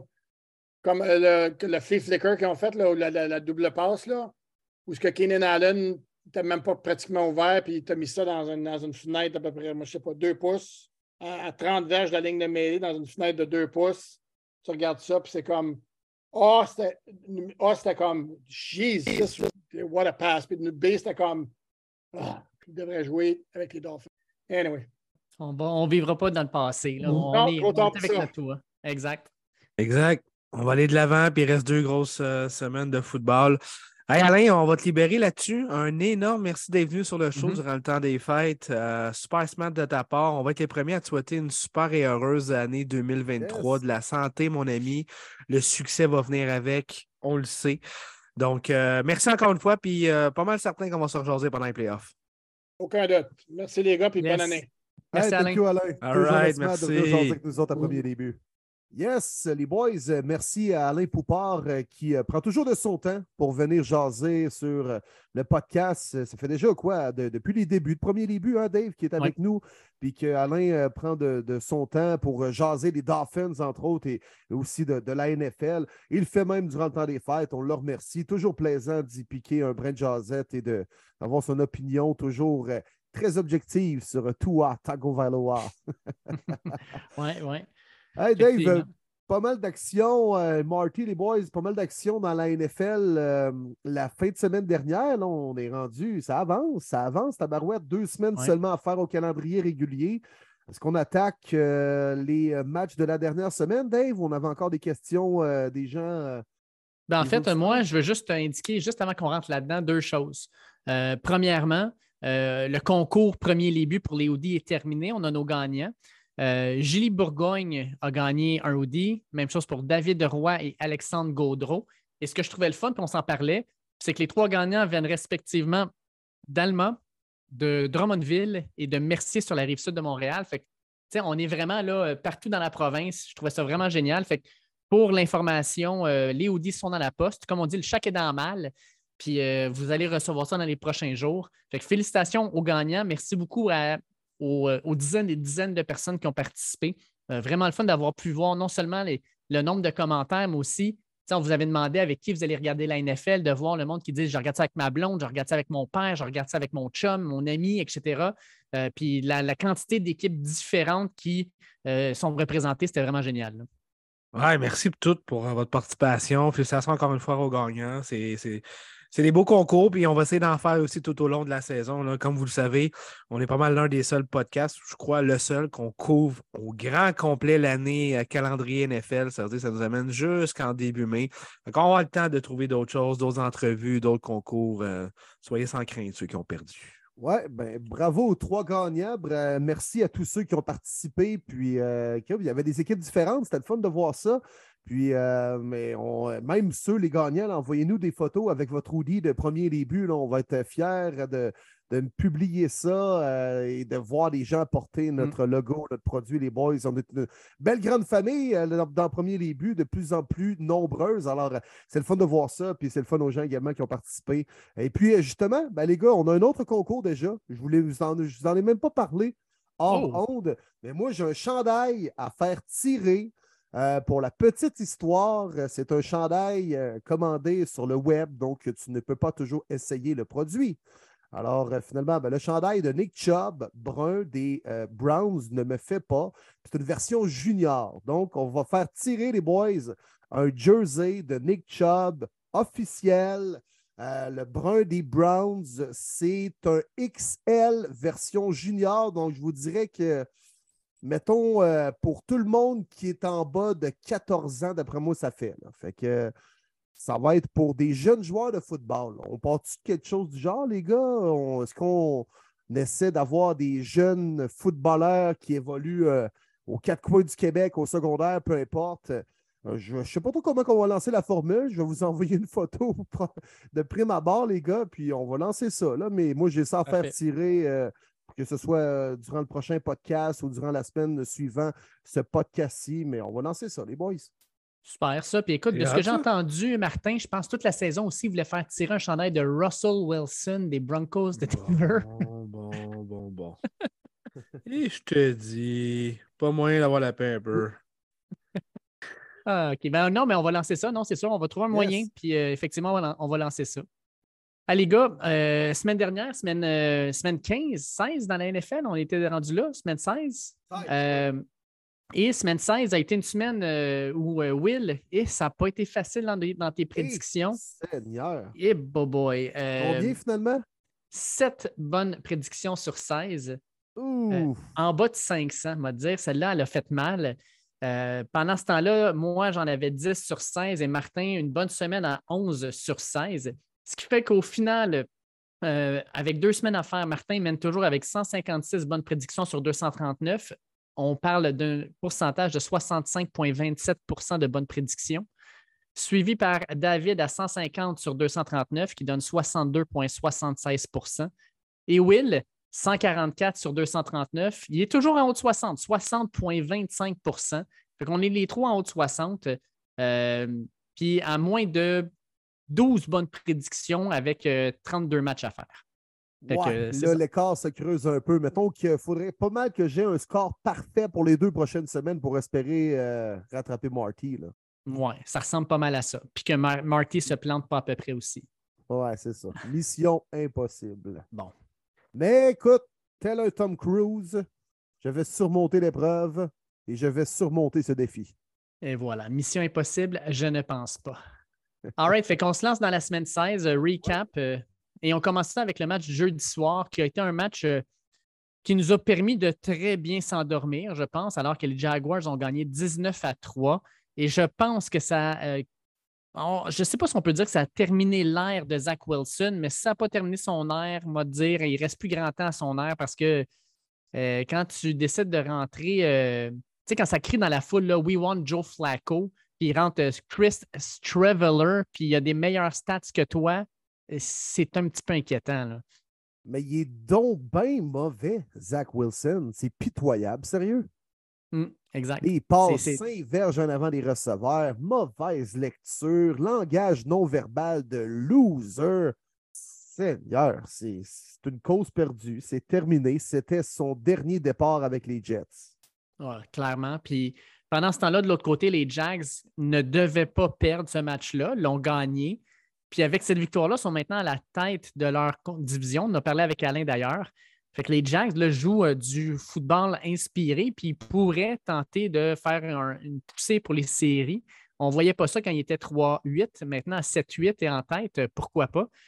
On a décidé, en passant là, aux euh, chers auditeurs, de faire aussi, parce que c'est notre dernier podcast avant le jour de l'an, de faire une résolution pour chaque équipe.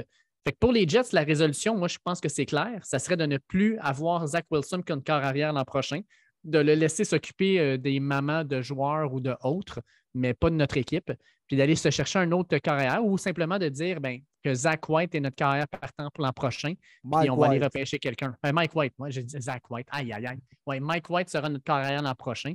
Euh, toi, celui qui euh, joue dans School of Rock. Là. Oui, exactement. Ouais, puis euh, c'est lui qui a produit aussi, je pense, euh, White Lotus. En tout cas, quand même une belle carrière qu'il a. Puis toi, Will, de ton côté, C'est une bonne résolution pour les Jets. Moi, j'achète ça. ouais. Puis toi, Will, as-tu une résolution pour les Jags? C'est de, ouais, de poursuivre cette constance des dernières semaines. Mm. Je pense Ah que oui. c'est la clé du côté des Jaguars d'être constant dans nos actions de la vie de tous les jours. Parce que sincèrement, depuis que Doug Peterson est là, ça a été un peu plus difficile, mais clairement, il est en train de donner, une, je pense, une vision à cette équipe-là, une, une, ère d'aller. Ça a l'air à bien fonctionner. Là. On voit Trevor Lawrence qui est capable de faire. On voit qu'il commence à créer des beaux liens avec ses receveurs. Euh, il y a quelque chose qui est en train de cliquer. Là. Euh, je pense que ça pourrait être une équipe intéressante à voir aller dans les prochaines années. Ensuite, on rentre dans les matchs du samedi. Puis on s'en rappelle, hein, vu que samedi, c'était le 24 décembre, ben, c'est là qu'on avait notre grosse, grosse journée de football NFL. On a commencé ça avec une victoire des Bills 35 à 13 contre les Bears de Chicago dans un match frigide. Ça n'avait vraiment pas de l'air à être chaud. Euh, match que euh, les Bills ont gagné, puis Dieu sait que quand ils sont revenus à Buffalo, ils ont eu des belles surprises aussi. Vous avez sûrement vu les images sur les réseaux sociaux des joueurs qui devaient déneiger leur char parce qu'ils étaient ensevelis sous la neige. Euh, grosse victoire des Bills. Puis pour les Bears, ben, à trois victoires, je pense qu'on peut dire officiellement qu'ils vont repêcher top 3. Ouais, match plus serré que le pointage l'indique à la fin. Là. Il y a eu deux touchés un peu garbage time. Puis, mine de rien, la défensive des Bears a tenu tête aux Eagles il y a deux semaines. Et là, quand même, face aux Bills, euh, puis même si on a perdu ces deux matchs-là, euh, c'est une bonne chose pour les Bears. Une, une, défaite, on a rivalisé, puis on améliore nos chances de peut-être avoir le premier choix. Alors, tous les scénarios sont gagnants, mais je retiens aussi la performance de Devin Singletary, qui a non seulement été payant pour moi dans mes fantasy en demi-finale, merci, mais 12 courses, 106 verges, un touché, clairement est en train de s'établir comme le porteur numéro un des Bills, puis ils vont en avoir besoin en série c'est beau Josh Allen, Stephon Diggs, mais il va falloir établir le jeu au sol contre des grosses équipes dans des gros duels éliminatoires. Ça prend un Singletary, James Cook en feu. Puis depuis quelques, mm. semaines, on court mieux la balle chez les Bills. Exact. Fait de mon côté, moi, je vais y aller avec une, résolution pour les Bears de Chicago et ce sera de repêcher des joueurs de ligne offensive. Parce que sincèrement, on ne peut pas continuer à essayer de développer un carrière comme Justin Field avec une ligne offensive aussi pitoyable. C'est de ne lui donner aucune chance. Puis si ce n'est pas un joueur de ligne offensive, crime, donnez-y un receveur, quelqu'un. Euh, il a besoin d'un receveur. on peut comprendre, mettons, un Joe Burrow. On a, on a préféré Jamar Chase à euh, Penny Sewell, puis ça a bien fonctionné. Je ne pense pas qu'il y a un Jamar Chase dans ce repêchage-là, mais donnez des armes ou donnez de la protection à Justin Field parce que, sincèrement, ce gars-là ne pourra pas être le carrière que vous pensez qu'il pourrait être s'il n'y a pas au moins un receveur numéro un ou une ligne offensive qui est capable de donner du temps. Oui, tout à fait.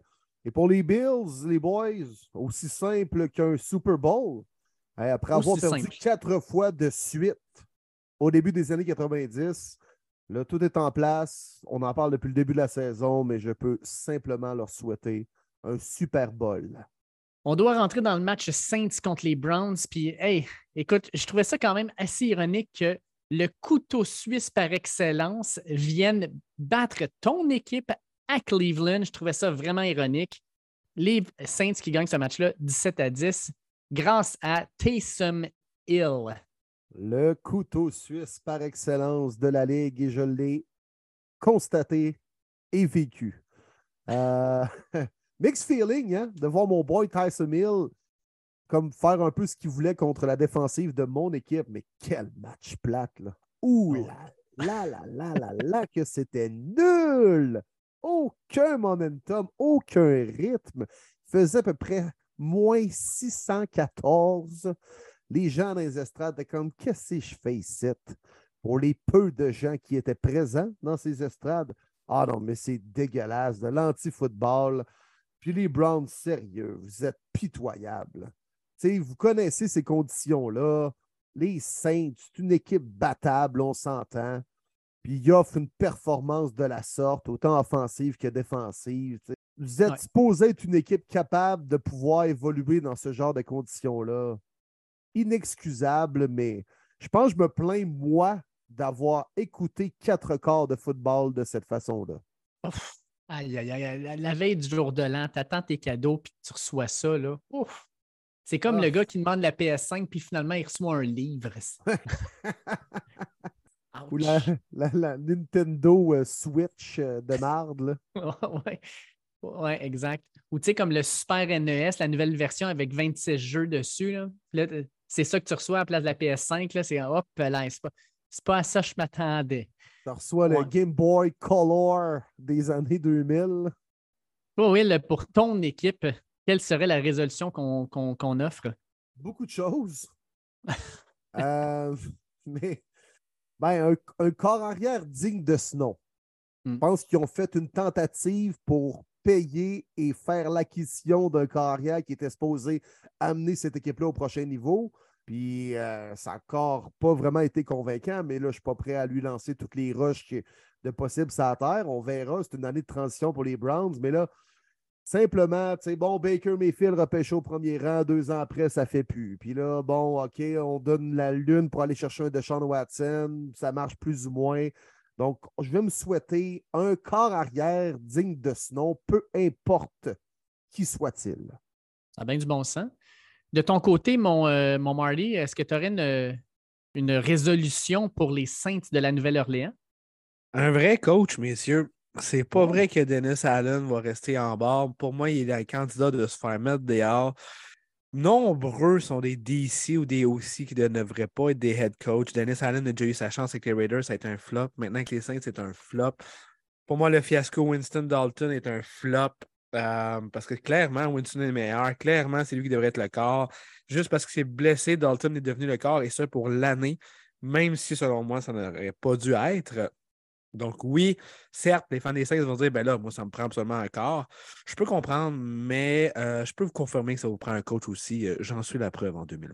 Est-ce que le DG Mickey Loomis pourrait être aussi quelqu'un qui perd sa job? Parce que non seulement ils ont besoin de quelqu'un comme coach, mais comme corps arrière aussi, mais en plus, ils n'ont pas de choix de première ronde dans l'échange qu'ils ont fait l'an dernier? Possible. Possible que ce soit le gros ménage. Euh, on dirait que j'en doute. Parce que ça aurait dû être l'année passée, le grand ménage, tant qu'à moi. Euh, mm. Quand Peyton est parti, c'est là que tu fais tous les gros changements. Au lieu de faire une reconstruction, ils ont plutôt fait un reset qui était un flop, comme échanger Gardner Johnson parce qu'on ne voulait pas le prolonger, puis donner cet argent-là à un Taron Matthew en fin de carrière, 3 ans, 30 millions, c'est un flop. Il a fait plusieurs erreurs, fait que oui, ça pourrait être, mais j'en ai aucune idée dans quelle direction les Saints vont aller. Euh, parce que clairement, tu ne peux pas faire de reconstruction parce que tu as décidé de prendre des risques avec des trades de pick. Um, ça va être euh, une année difficile 2023 Saints, mais on y va une étape à la fois. On s'en va ensuite à Kansas City où les Chiefs gagnent 24 à 10 contre les Seahawks. on parlait avec, euh, avec Alain de plusieurs équipes qui sont en train de glisser. Les Seahawks en est une aussi. Euh, Seahawks qui avait un super début de saison, c'était comme le darling. Et puis là, ils viennent de perdre 5 de leurs 6 derniers matchs. Puis tranquillement, pas vite, leur place en série leur glisse entre les doigts. Euh, qu'est-ce qu'on remarque de ce match-là? C'est bien beau DK Metcalf puis les autres receveurs en chess pendant le warm-up. Puis, hey, si je suis hot, man. Moi, je suis en bédaine, il fait froid. ultimement, si vous perdez 24-10, ça vaut rien, mon ami. Là. Exact. Exact. Il n'y a rien d'impressionnant là, à part les petites filles qui ont, qui ont dû bien aimer ça, voir ça au stade. Mais outre ça, il n'y a pas grand-chose à dire. Je suis pas tant surpris. je sais qu'on s'est parlé de la question euh, huit semaines, quelle équipe qu'on pense qui va glisser ou whatever. Euh, on a parlé des Seahawks, puis effectivement, euh, manque de talent, jeune équipe. C'est correct aussi, c'est peu importe, c'est un succès l'année d'édition. Peu importe, personne ne s'attendait à les voir là de toute façon. Tout le monde s'attendait à les voir, avoir un top 5 pick et pas celui de Denver.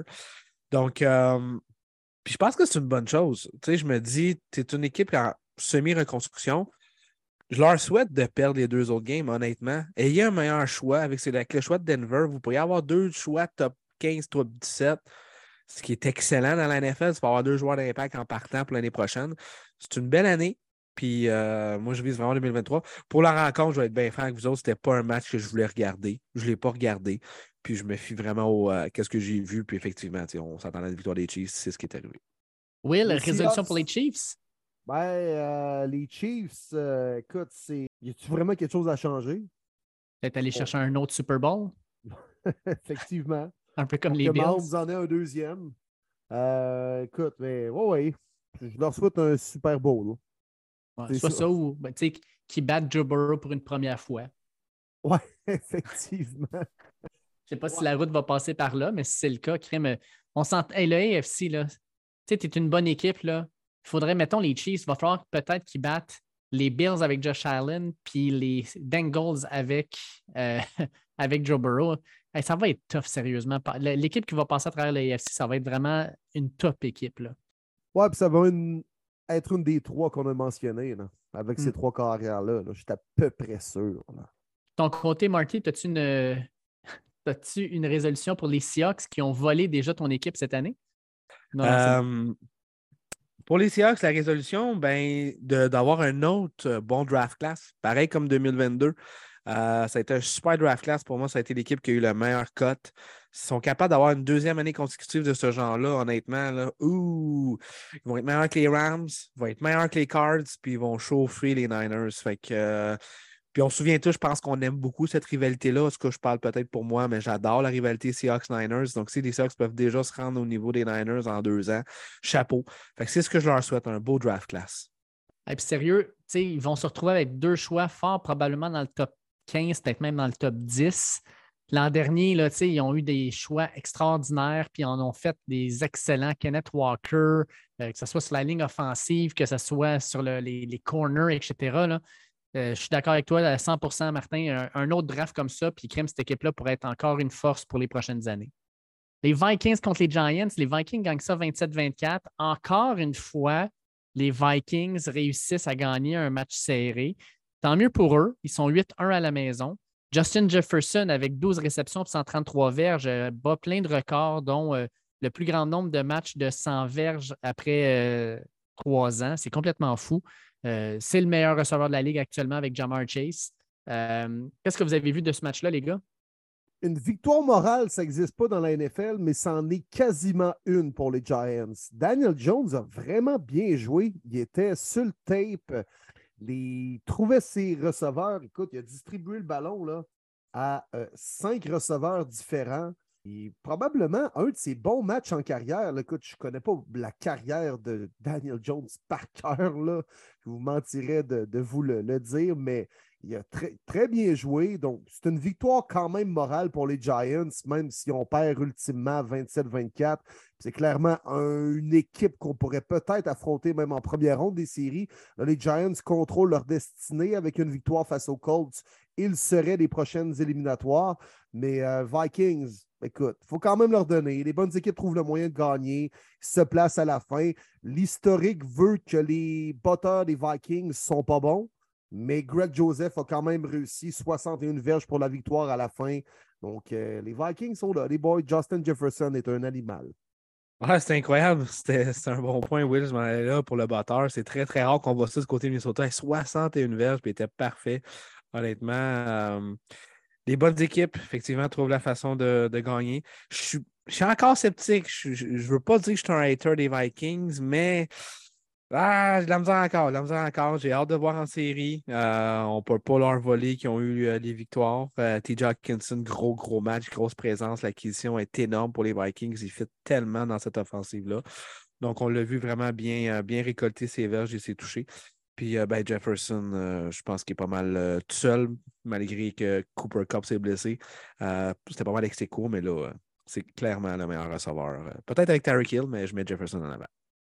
Est-ce que vous avez des résolutions pour euh, soit les Vikings, soit les Giants?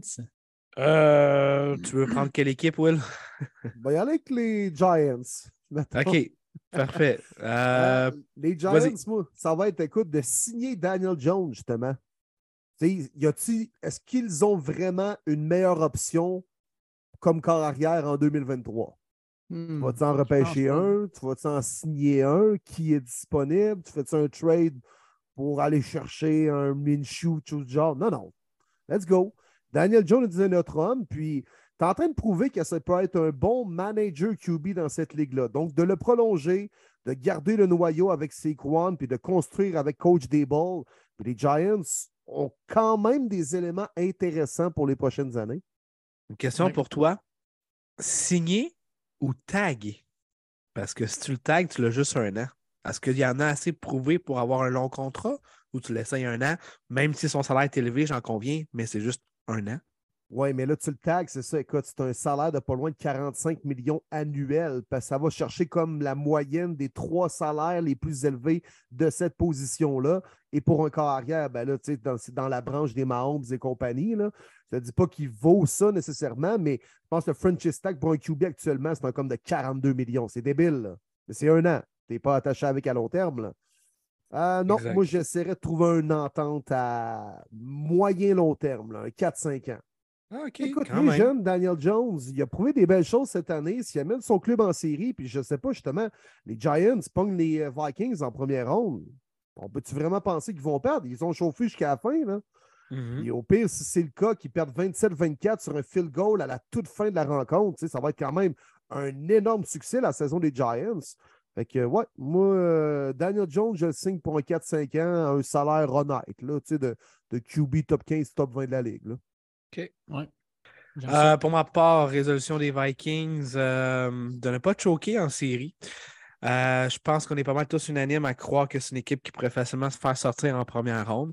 Mm. Ben, je vais leur souhaiter que non. Je leur souhaite au moins deux rounds euh, pour prouver qu'ils ont leur place dans les tops de la Oui, NFC, puis ils doivent le prouver malgré leur fiche, avec leur fiche excusez, de 12-3. Je suis parmi les sceptiques. Je ne crois pas que ça va arriver, mais c'est ce que je leur souhaite. Hmm, j'aime ça, j'aime ça.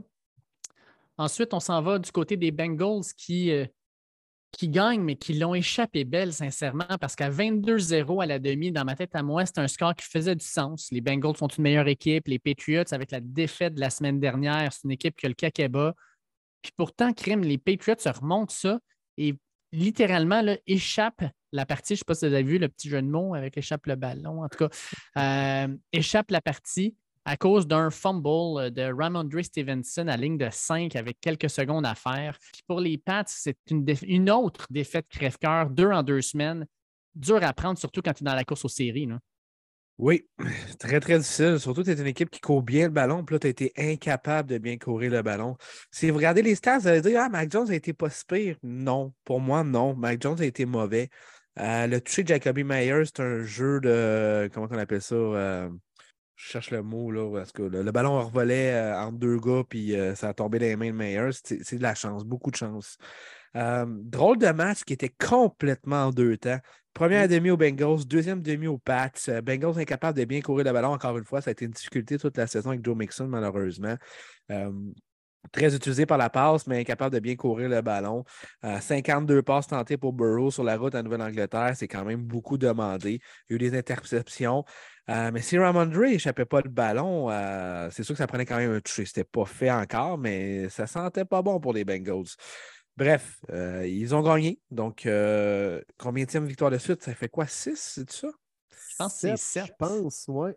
Hey, Ouais. 7 victoires de suite quand même. Stock, là. c'est- Hey, il était 4-4, je pense, à m'emmener dans l'année, les Bengals. là. Mais il me semble que oui.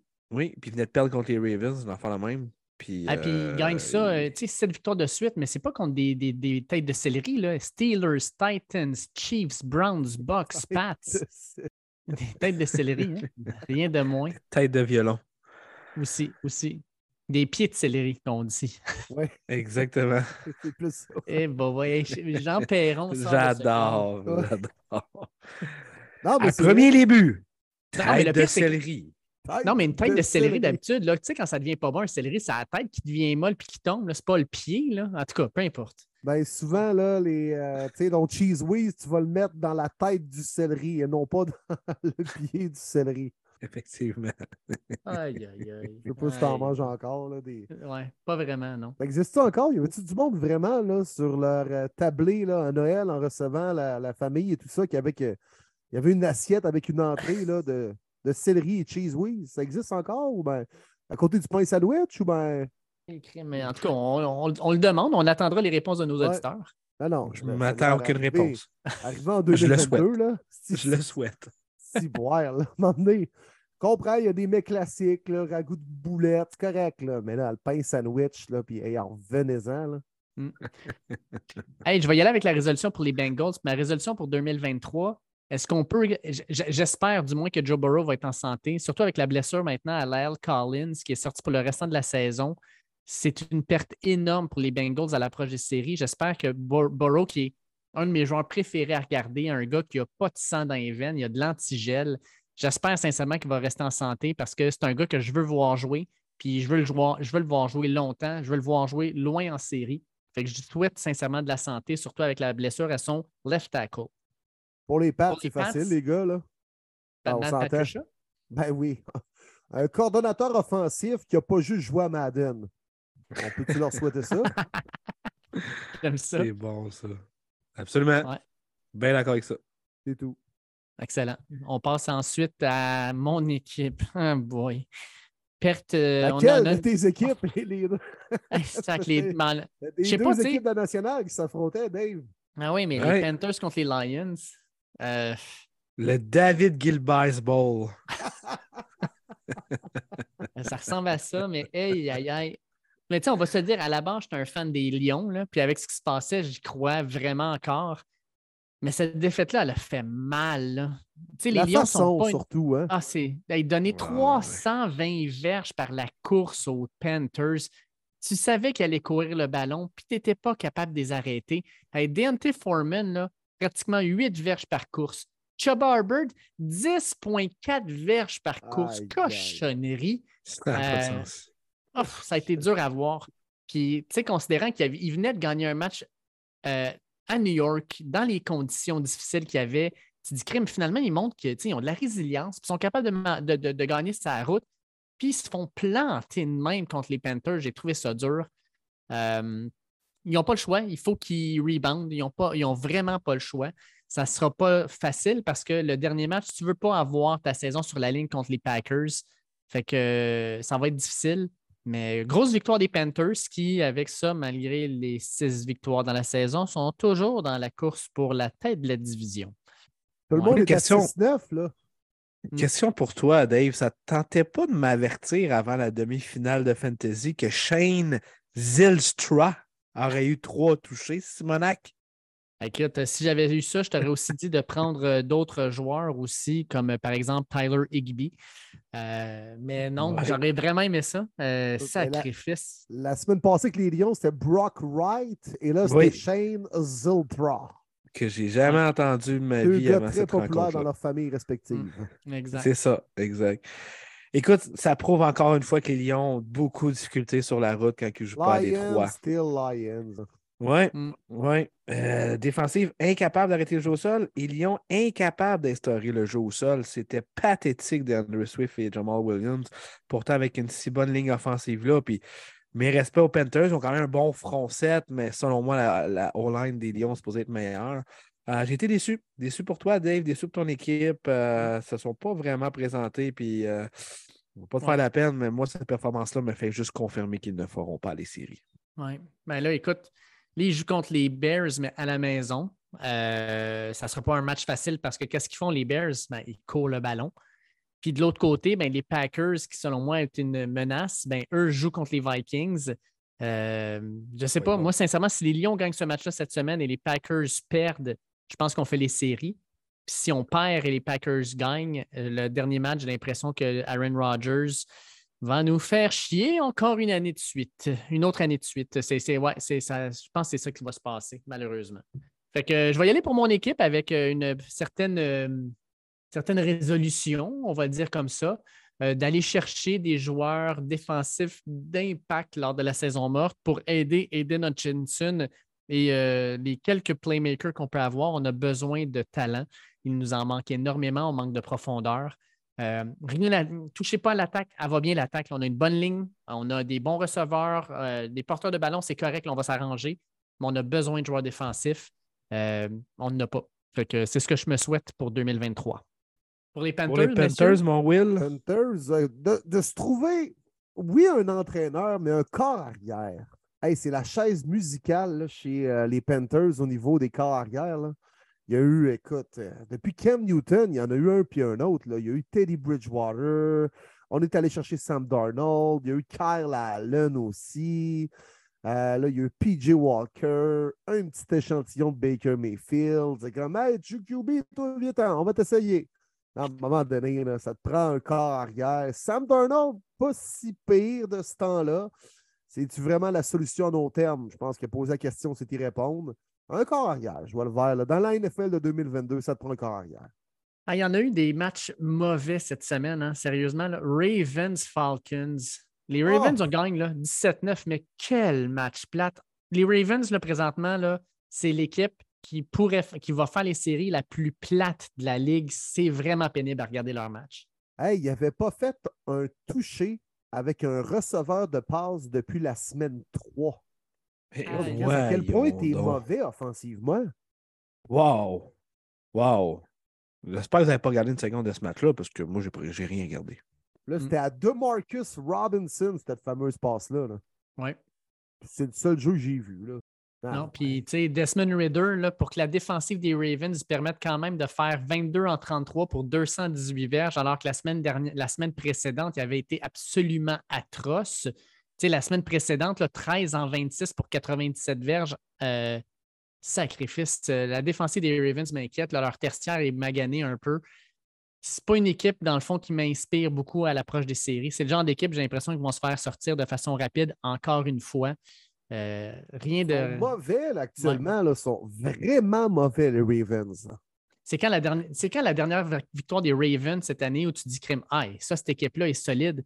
Moi, je pense que c'est à semaine 5 quand ils ont gagné contre Cincinnati parce que depuis, là, il n'y a aucune victoire vraiment impressionnante ou tu sais, comme vraiment positive. C'est toutes des victoires là, euh, par la peau des fesses. Il y a 19 contre les Broncos, 16-14 contre les Steelers, tu perds 13-3 contre les Browns, tu gagnes 17-9 contre les Falcons. Il n'y a rien Ouais. d'impressionnant là-dedans. Là. Ouais. Puis est-ce que c'est vraiment Lamar Jackson qui va changer quelque chose? Quand il était là, ça ne marchait pas super fort non plus. C'est pas le fun de regarder ça. Pour être un fan des Ravens, là, je serais très inquiet. Ils sont mauvais offensivement, défensivement, sur les unités spéciales partout. Actuellement, ils avec, pas euh, d'avoir une fiche de 10-5. là. Exact. On y va avec les résolutions. Falcons, Falcons, écoute, euh, as-tu- on a-tu deux heures ou bien? Ben, moi, ça serait nail de draft. Ré- réussir à avoir des bons joueurs au repêchage, surtout qu'ils vont avoir un autre choix encore top 5. On se rappelle, le dernier s'appelait Kyle Pitts, puis c'est rendu un bloqueur sa ligne quand ils font jouer. Je ne suis plus trop sûr pourquoi. Mais ils vont encore avoir un choix top 5. Tu as besoin d'aller chercher un playmaker, puis faites un échange, allez en chercher un deuxième rapide ou je ne sais pas trop, là, mais ils ont besoin de joueurs, puis ils ont besoin de joueurs d'impact rapidement. Ouais, amener une culture un peu. Il y a quand même des éléments pas pires. AJ Terrell, c'est un bon demi de coin. euh, le gros Grady Jarrett. euh, il y a Drake London, une bonne saison recrue, mais c'est Mhm. ça. Un petit peu de, de coolness. Ils sont pas cool, Chris, les Falcons. Tout le monde se fout des Falcons. Puis pour les Ravens, vu que c'est dans ta division, euh, Will, Ouais, de signer Lamar Jackson à long terme. C'est ce que je peux leur souhaiter. Soit ça ou euh, trouver des receveurs à long terme à la Ah, mort. ça, si on gratte un peu plus, oui, mais à la base, il faut que tu gardes Lamar Jackson. Ouais. Autre match euh, plus ou moins le fun à regarder, les Texans qui réussissent à garder Derrick Henry sous les 200 verges et gagnent le match 19-14. Une défaite, en tout cas une défaite qui va faire mal aux Titans, sérieusement, là, avec la victoire des Jags. Ça va pas bien. Ça va mal à la shop, man. Non, non, mais Derrick. Henry, fait 126 verges, un touché. Qu'est-ce que tu veux qu'il fasse de plus? Tu Ouais. perds contre les Texans. C'est criminel faire ça, là. Ah, puis tu regardes là, les receveurs des Titans lors de ce match-là. Quatre attrapés pour 30 verges pour Robert Woods. Deux attrapés pour 23 verges pour Nick Westbrook et Keeney. Austin Hooper, 2 pour 20. Hassan Haskins, 2 pour 17. Ça, c'est leurs quatre premiers receveurs. Les quatre combinés atteignent à peine 90 verges. Ça n'a pas de bon sens. Malik Willis, là, c'est un, je vais l'annoncer en grande primeur, c'est un flop, ce gars-là. Il a lancé 14, il a lancé 23 passes. Il en a complété 14 pour une moyenne de 4,3 verges par passe, deux interceptions, saquées quatre fois. Sacrifice. euh. Euh, Ryan Tannehill, là, ils disent qu'il va peut-être revenir. Là. Il est mieux de revenir parce que Malik Willis, si tu le gardes comme carrière, ta saison, ça va dans les vidanges. Ben, quand tu t'ennuies de Ryan Tannehill, là, ça va mal en calvasse, là. Mais hein, sais, ça te montre, sincèrement, là, la cuvée de carrière de l'an dernier. Là, il y en a qui disaient Malik Willis pourrait sortir première ronde. Hey, Malik Willis, tu le regardes jouer dans NFL, là, il a l'air d'un gars qui est perdu. Ça, Ah ça ouais, va trop vite euh, pour lui. Raider, c'est pas bien mieux. L'échantillon est mince actuellement, là, mais Raider, c'est tranquille. Kenny Pickett et tout, là, c'est c'est correct, là, mais on est, on est poli, là, en disant correct, là, c'est. Kenny c'est- wow. Pickett, à date, c'est peut-être le meilleur de ce qui est sorti. Ouais. Bailey Zappi. En fait, Brock Purdy. Brock Purdy, euh, il joue pas Ouais. mal. Bailey Zappi, quand on l'a vu jouer, pas pire. Mais c'est des gars qui sont sortis tard, là. Les, les gars qui sont sortis en premier, Willis, deux. Pickett, Howell, on ne l'a pas vu. Raiders, c'est pas fort. Matt Carroll, on ne l'a pas vu. Ça fait dur. Dégueulasse. Fait que, ben moi, je vais y aller avec Tennessee. Tiens, euh, ma résolution pour 2023, ça serait que Tennessee euh, soit capable d'aller trouver le remplaçant de euh, Brown, A.J. Brown, parce que depuis qu'il est parti, bon, euh, Wade Trailenberg, c'est pas pire, c'est bon, là, mais ils ont besoin d'un bon, un bon capteur de passe pour combiner ça avec Derrick Henry, puis surtout avec Ryan Tannehill qui va être encore là. Ils ont besoin de ça. Puis surtout, surtout la santé. Je pense que c'est une équipe qui a été pas mal blessée, là, fait que la santé, ça serait important. Et pour Pour les Houston, Texans, euh, ouais. trouver un joueur franchise et surtout une image comme J.J. Watt était pour les Texans à l'époque. Ouais, Est-ce bon. que c'est Bryce Young, C.J. Stroud? Peut-être. Est-ce que c'est Will Anderson en défensive ou euh, le gars de Georgia, Dave? Là? Ah, Jalen Carter. Oui, exact. Peu importe, trouver un, un visage de la franchise pour amener une culture, une identité aux Texans. Il n'y en a pas actuellement. Après ça, on arrive avec le match entre les 49ers et les Commanders. Euh, 37 à 20. Les 49ers, euh, ça a été un match. euh, tu sais, le, le- score paraît gros, mais ça a été vraiment un dernier quart qui leur a permis de se détacher. Peut-être le premier match de Brock Purdy où il était peut-être un peu moins impressionnant. Puis euh, c'est normal, je pense. Mais gros, gros match de George Kittle encore. je pense qu'il profite de la blessure à Debo Samuel pour, euh, pour s'installer comme un, tout un receveur. 6 attrapés pour 120 verges et 2 touchés. Euh, grosse victoire des 49ers et pour les Commanders, c'est une défaite qui, encore une fois, ne leur permet pas de se rapprocher d'une place en série après leur défaite contre les Giants. Euh, ça va jouer jusqu'à la dernière seconde pour eux autres.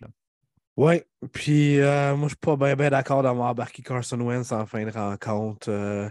Tu veux vraiment jouer au yo-yo rendu week 16, week 17 quand tu te bats pour une place en série. Même là, en ce moment qu'on fait l'enregistrement, on ne sait même pas c'est qui d'Heineke ou Wentz qui va starter la prochaine game. Je trouve ça un peu poche pour Heineke, honnêtement, qui a quand même bien fait depuis que Wentz s'est blessé, puis je pense qu'il n'y a pas d'affaire à perdre sa job. Mais bon, c'est euh, Ron Rivera et son équipe d'entraîneurs-chefs qui, qui doivent le savoir plus que moi. Pour la rencontre, euh, c'était correct, mais effectivement, c'était c'était quand même serré tout le long. Mais quand tu as des éléments comme euh, Christian McCaffrey et George Kittle dans ton offensive, euh, ça va plutôt bien dans ce sens. Ouais, moi, j'avais mis Ouais. des WFT dans ce match-là. Fait que, ouh là là là là là là. C'est ça. C'est le fun de revoir Chase Young sur le terrain. Au moins. Enfin. Fait que quatre semaines à faire je joue, je joue pas, je joue, je joue pas, c'est pas clair. Là, il est de retour. Alors, les WFT, quand même, avec cette défaite, contrôlent leur destinée d'ici la fin de la saison. Alors, ils affrontent les Browns en fin de semaine, match prenable, on va se le dire. Et euh, les, euh, ça doit être les euh, Cowboys pour finir, un match de division Mhm. en tout cas. Oui. Fait que, Exact. c'est ça. Contrôle leur destinée, mais ce ne sera pas évident. All right, on y va-tu on y va-tu avec qu'est-ce qu'on a de besoin dans le fond? Une petite résolution pour les Commanders? Moi, je peux y aller. Commanders De... Ouais, vas-y, vas-y. Dave. Ben, je vais y aller avec un coach. Ron Rivera, c'est bien cute, là, mais ils ont besoin d'un coach pour euh, développer cette équipe-là, je pense. Euh, la défensive cette année a montré des signes beaucoup plus encourageants par rapport à l'an dernier. Euh, mais l'attaque, là, les, les- les- c'est sûr que tu, tu changes complètement ton offensive coordinator ou tu enlèves Rivera puis amènes quelqu'un de nouveau. Là, parce que l'attaque, là, ils ont des belles pièces, mais il n'y a rien qui fonctionne. Puis pour les Pour les 49ers, Niners, euh, tout va bien. Euh, on leur souhaite d'aller au Super Bowl, honnêtement. Je ne vois pas vraiment d'autre chose euh, à leur souhaiter. Euh, la santé à Trillans? oh my God, ben, la santé à toute l'équipe, tant qu'à moi. là, les 49ers sont tellement Ouais, souvent blessés. C'est vrai. Hey, on rentre dans le match de la semaine, les boys. Match de fou entre les Cowboys et les Eagles. Match qui se termine 40 à 34 pour les Cowboys grâce à un touché en fin de match. Le fumble à la fin a fait mal aux Eagles parce que crime, ça s'en venait euh, un match qui euh, était vraiment un ping-pong, un échange à l'autre. Euh, Qu'est-ce que vous voyez dans ce match-là, vous autres? Là? Moi, je vois que ce match-là, ça va probablement être la suite du match qu'on avait vu en début d'année, puis le prélude à ce qu'on va voir en série. Ça serait assez fou hein, que ces deux équipes-là se repognent en série. Honnêtement, solide match. Je pensais bien que les Eagles l'auraient. Honnêtement, Ouais. Minshew n'a pas vraiment trop à se reprocher. Moi, je trouve qu'il a vraiment bien joué pour un backup. Là. Euh, Dak a vraiment bien joué. Il faut lui donner. Il avait besoin d'une grosse game contre une super bonne équipe, même si Jalen Hurts n'était pas là. Les autres éléments étaient là. Dak a livré. Dak a vraiment livré. Euh, CD Lamb a été solide, vraiment, là, pour moi, le joueur du match. Euh, super le bon match de football. Euh, Peut-être pas eu grand-chose côté défensif, à part les nombreux sacs d'Eagles. Mais euh, c'était probablement le meilleur match de la semaine, honnêtement. C'était vraiment, vraiment bon. Puis Prescott a quand même tout fait ça après avoir lancé une interception à Sweet dans ses mains, première séquence à l'attaque. Fait que moi, j'aime ça des, des carrières qui sont capables de rebondir des fois après avoir fait des erreurs. Let's go, il est revenu dans le game. Ça a été, euh, ça a été vraiment un bon spectacle. Parce qu'il y a Ouais. il y a eu des games weird là, qui faisaient moins 614 000 là, à bien des places là, aux États-Unis. là. Samedi, mais ça, c'est un bon match de foot. Puis, euh, écoute, Garner Minshew, moi, il m'a prouvé qu'il peut être un premier carrière dans bien des équipes de cette ligue. Hey, Gardner Minshew, sérieusement, là, pour un gars qui n'a pas joué de la saison là, ou qui a lancé une passe ou deux, qui lance 355 verges, euh, oui, il y a deux interceptions puis il a perdu des fumbles. C'est ça qui a fait mal un peu à l'équipe. Mais il a quand même été un très bon corps arrière. Puis je suis d'accord avec toi, Will. Je pense que c'est un gars, là, moi, une coupe d'équipe qui voudrait probablement lancer un petit appel aux Eagles, savoir on aurait besoin de quoi? Ouais. Euh, on leur souhaite quoi pour les Eagles? Ben, écoute, rendu là, une équipe en santé puis de se rendre jusqu'au bout, c'est beau d'avoir une saison régulière comme ça, mais ultimement, tu veux gagner le grand match à la fin de la saison. C'est ce que je souhaite aux Eagles. Parfait. Puis pour les Cowboys, Marty? Euh. Hmm. Hein? De ne pas perdre Dan Quinn pour Denver. ouais, c'est bon, ça. J'aime ça. J'aime Moi, je ne le souhaite pas, mais bon call, Will. Je vais aller avec ton call. Que les Cowboys ne perdent pas Dan Quinn parce que c'est vrai, pour moi, ça fait partie d'un élément clé du succès de la défensive. C'est un excellent DC coach. Ouais. Bonne réponse, Will. All right. Dernier match du samedi, les Steelers qui gagnent contre les Raiders 13 à 10. un autre match, là, oh, c'était poche. Puis, sais, tu parlais de gars qui ont scrappé ton fantasy, là.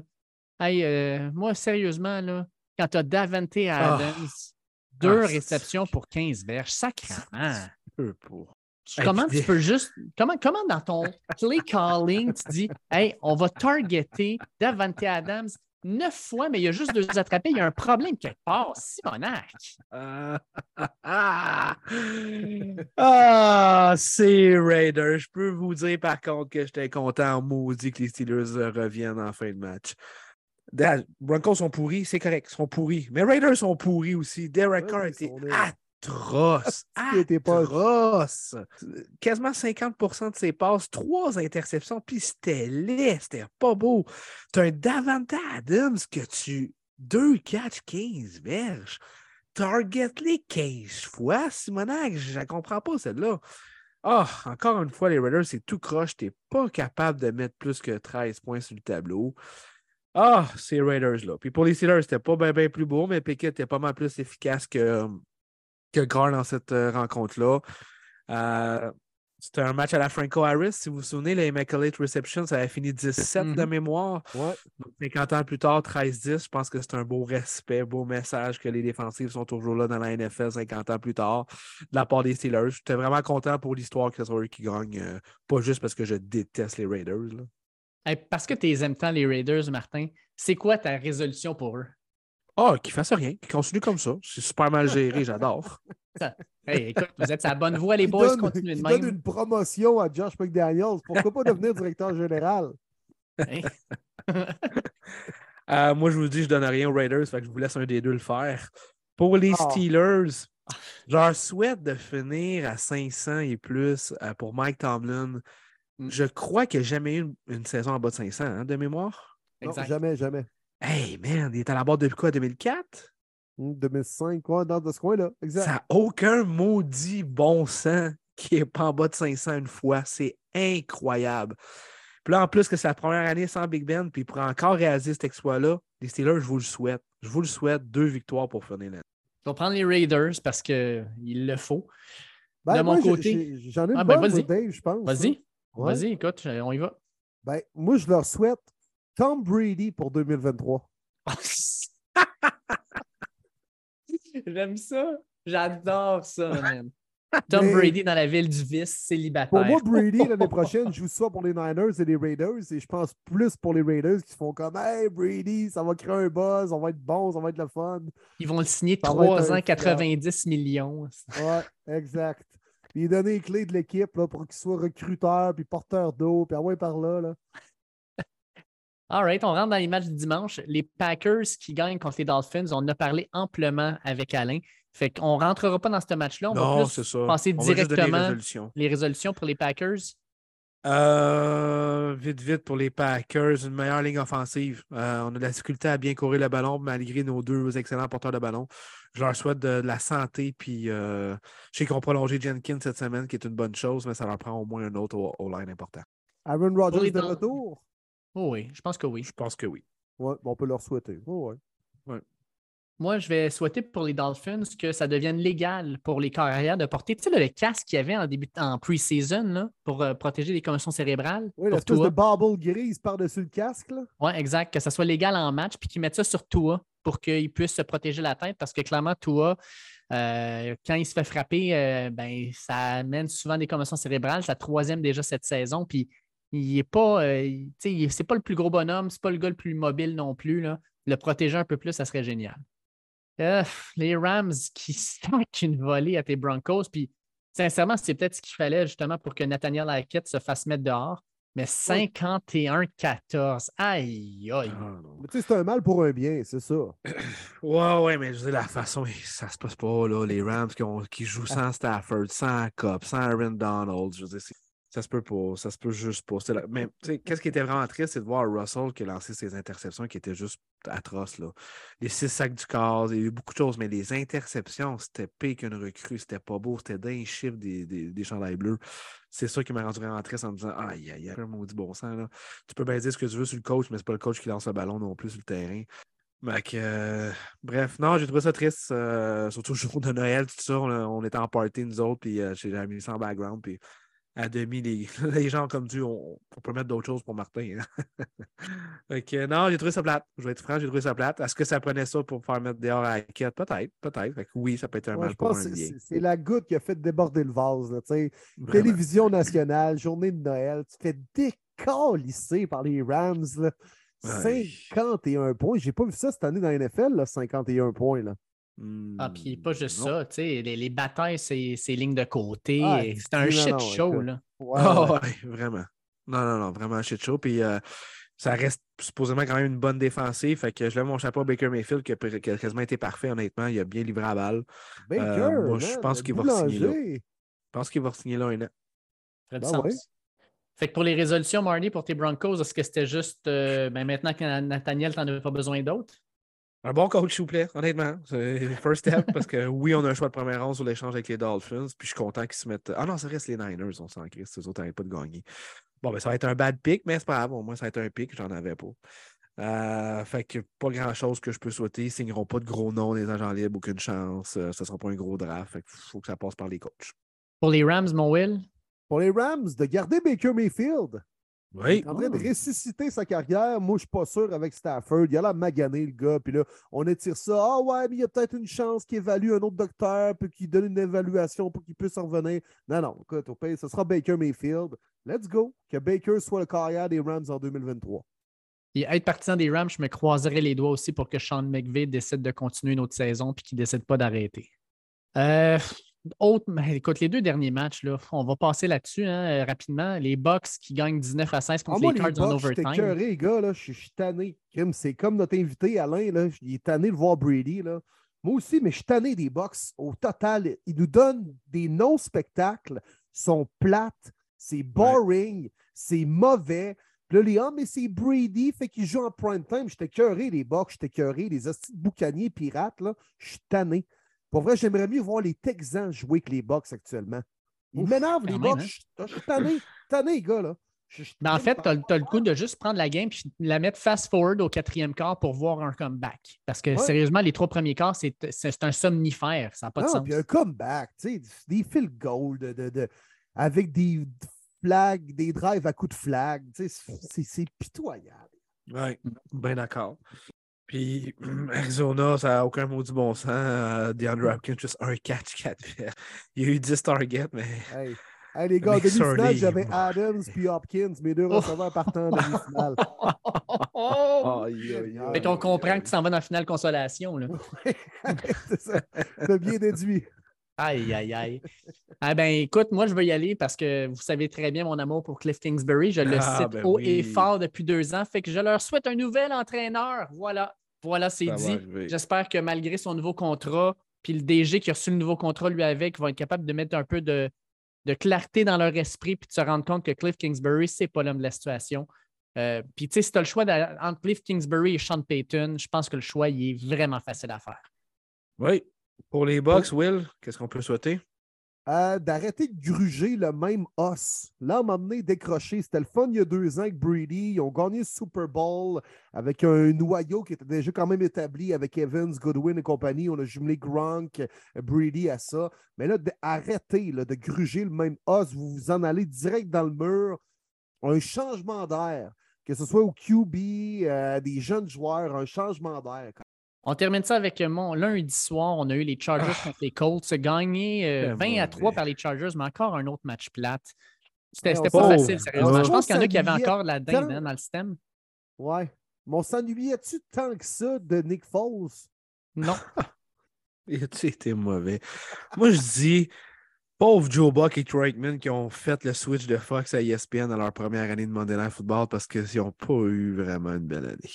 C'était mauvais. Le prochain lundi, ça finit bien l'année pour eux. Là.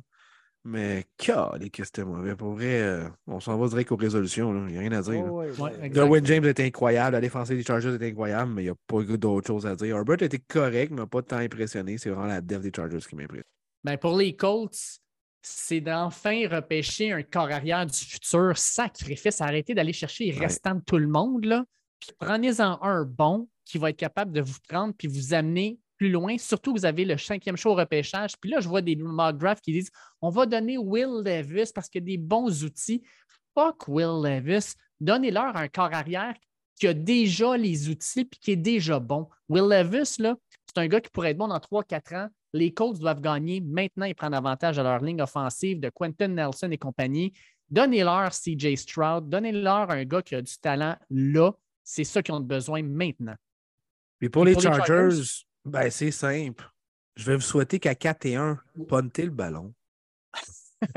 J'aime ça. J'adore ça, même. Très bon. C'est très, très bon. Faites confiance à votre def. des fois aussi, essayer d'éviter l'infirmerie. Ça pourrait peut-être les aider. aïe, aïe. Ouais, ben c'est ça. Honnêtement, ouais, c'est ça. C'est pas mal ça la résolution. Là, là c'est pas pire. Euh, en playoff, ils vont avoir des. Euh... Slater, ça se peut qu'il revienne en playoff. Joey Boza aussi. Fait que euh, c'est un gros boost. Allez, les gars, j'ai juste trois petites questions, puis après ça, on passe rapidement aux prédictions. Puis les prédictions, on va le dire tout de suite aux auditeurs. Là, comme, euh, on est quand même dans le temps des fêtes, euh, on est en vacances, on a tous des trucs. Moi, j'ai un super là, qui m'attend. Donc, euh, on va juste faire, on va juste donner nos choix, tout simplement. Mais je pense que les auditeurs vont comprendre. Déjà qu'on fait un show cette semaine, c'est super. Donc, on va y aller très en rafale. All right. Fait que Mathieu Labbé et Mathieu Tremblay, les deux nous demandaient, selon nous, quelle équipe va se faufiler en série, là, celle qui va rentrer par la part d'en arrière? De mon côté, par la porte d'en arrière. La porte d'en arrière. la porte d'en arrière. De mon côté, ça m'écœure de dire ça, mais les Packers, là, ça serait le genre d'équipe à rentrer par la porte d'en arrière. Ça m'écœurerait pas à peu près, mais je pense que c'est une équipe qui pourrait le faire. Est-ce qu'il y en a une autre selon vous? C'est là que je m'en allais, moi aussi, avec les Packers. Clairement, là, ils jouent du bon football par les temps qui courent. le fait que toutes les équipes qui avaient la même fiche qu'eux ont perdu la semaine dernière, ça les avantage en quelque sorte. Puis, du côté de l'américaine, les Pats actuellement ne m'inspirent pas, les Jets non plus, les Titans non plus, les Steelers non plus. Non, les Packers, c'est les seuls prétendants à, cette question. Nicolas Moi, je vais vous surprendre. Ah, vas-y donc. Vite, vite. Moi, je vais avec les Steelers. Oh. Ils finissent 9-8, ils vont avoir de la, chance, puis ils vont rentrer en série. Nicolas Baudouin nous demande avec le cheap shot de Mac Jones à la cheville de Burns l'an dernier, puis son cheap shot cette année sur Eli Apple, est-ce qu'on euh, a euh, quelqu'un qui commence à être vu de mauvaise façon? Tu sais que c'est par les autres joueurs. Oui. Turn ACL is coming for Mac Jones. Je vous le dis. Ouais, hein? les gars se parlent. Les gars se parlent. Les gars se parlent.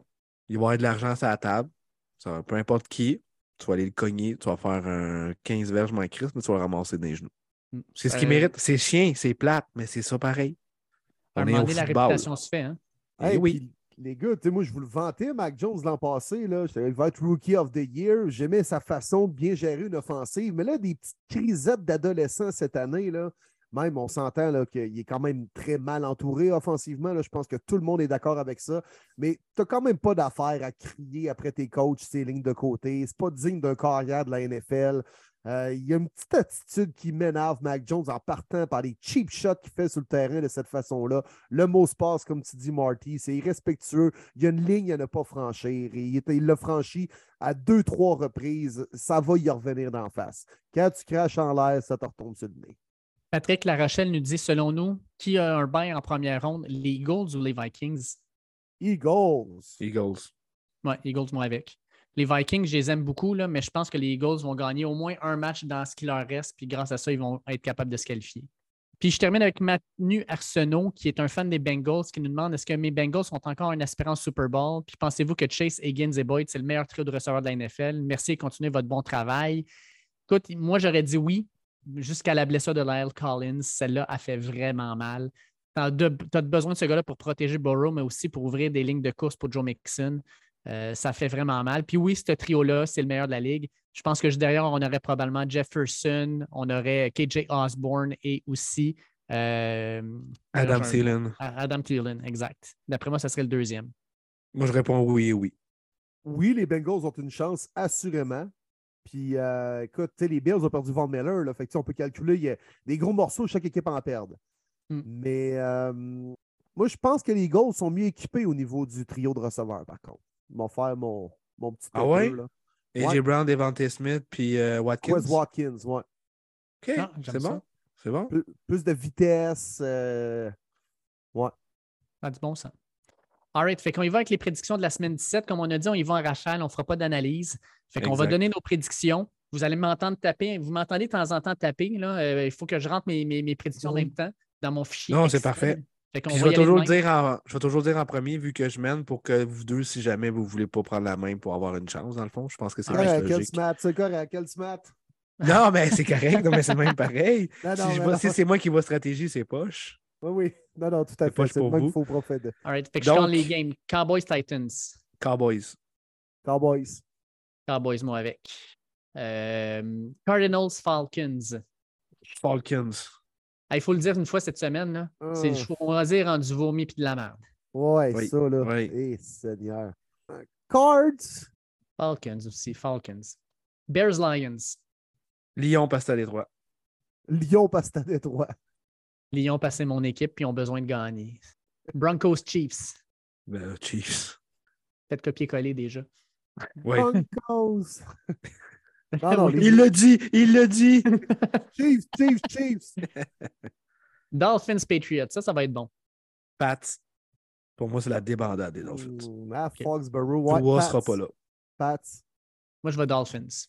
Moi, je vais Dolphins. Colts, Giants. Giants. Je vais être là, les boys, pour ce match-là. Oui, c'est vrai. Ouais. Il va falloir qu'on en reparle d'ailleurs la semaine prochaine. bah oui, on va avoir le temps. Ben oui. Euh, Giants, Giants, avec une victoire en plus, paf, ils automatisent leur place en série. Donc, ça se passe à New York. Nick Foles est confirmé comme le partant encore une fois. Giants aussi, puis je t'en souhaite une bonne will. J'espère que ça va être un bon match. Puis j'espère une victoire des Giants. Ça va être le party à New York. Oui. Saints Eagles. Eagles. Même, Si, même si c'est le Gardener. Ah oui, ben oui. Ah ben oui, ben oui. Pas trop bien que ça. Parfait. Eagles, ben moi avec. Parfait. Panthers Box pour la tête de la division. Box. Eh, Seigneur. Ah oui, Will. Oui, donc. Panthers. Oh oui, monsieur. Tout comme moi. Panthers. C'est là qu'on va aller te rechercher, mon Marty. Aïe, aïe, aïe, aïe. Je pense que c'est le pic que je suis le plus de la, semaine. Browns Commanders. Ah. Commanders. Hmm. Ah, WFT. Oh, OK. Ah oui, OK. oui. OK. on a de la misère à faire trois first down dans une game. Là. Moi, je vais prendre les Browns parce que je pense que c'est Carson Wentz qui start. Puis si c'est le cas, les Browns vont gagner parce qu'ils vont avoir le meilleur corps arrière. Je ne pensais pas dire ça, mais Deshaun Watson est bien meilleur que Carson Wentz. Euh, Jaguars, Texans. Jaguars. Oui. Jaguars, oui. Oui, Jaguars pour tout le monde, je pense. 49ers, Raiders. Ah! Niners. Niners. Niners aussi, là, à un moment donné. Jets, Seahawks. Match important pour les deux équipes. Oh! Même fiche. Mais c'est le retour de Mike White qui a fini son tournage de film. Oui, monsieur. Jets. Oh oui, G-E-T-S, Jets, Jets, Jets, avec l'acolyte de Jack Black dans School of Rock. Yes, sir. Jets, moi avec. Vikings, Packers, ça, ça va être bon. Packers. Oh. Packers, Packers, Packers à la maison. Packers, moi aussi, ouais. Vikings, moi je vais avec ça. Je pense que les Vikings, ça leur ferait oh! plaisir d'éliminer les Packers avec cette, cette victoire-là. Ça, c'est sûr. Rams Chargers, c'est le LA Ball avec personne dans les estrades. Ouais, c'est vrai, c'est toujours les road teams qui sont là. Ça veut dire qu'il n'y aura pas personne. T'as bien Non. raison. Euh, je vais aller avec Chargers. Rams, Baker Mayfield. Euh, je vais avec Chargers, mais j'aimerais- j'aurais aimé ça prendre les Rams sérieusement. là. Les Chargers, avec la qualification pour les séries, va peut-être avoir un petit down. Euh, Chargers quand même. Steelers Ravens. Peut-être sait une pas si la main va être partant. mais euh, moi, c'est Steelers. Ouais, ça a paru avec ce que tu nous as dit tantôt. Fait que Ouais, Steelers. exact. Moi, c'est Steelers. Ouais, moi aussi, Steelers. Ouais.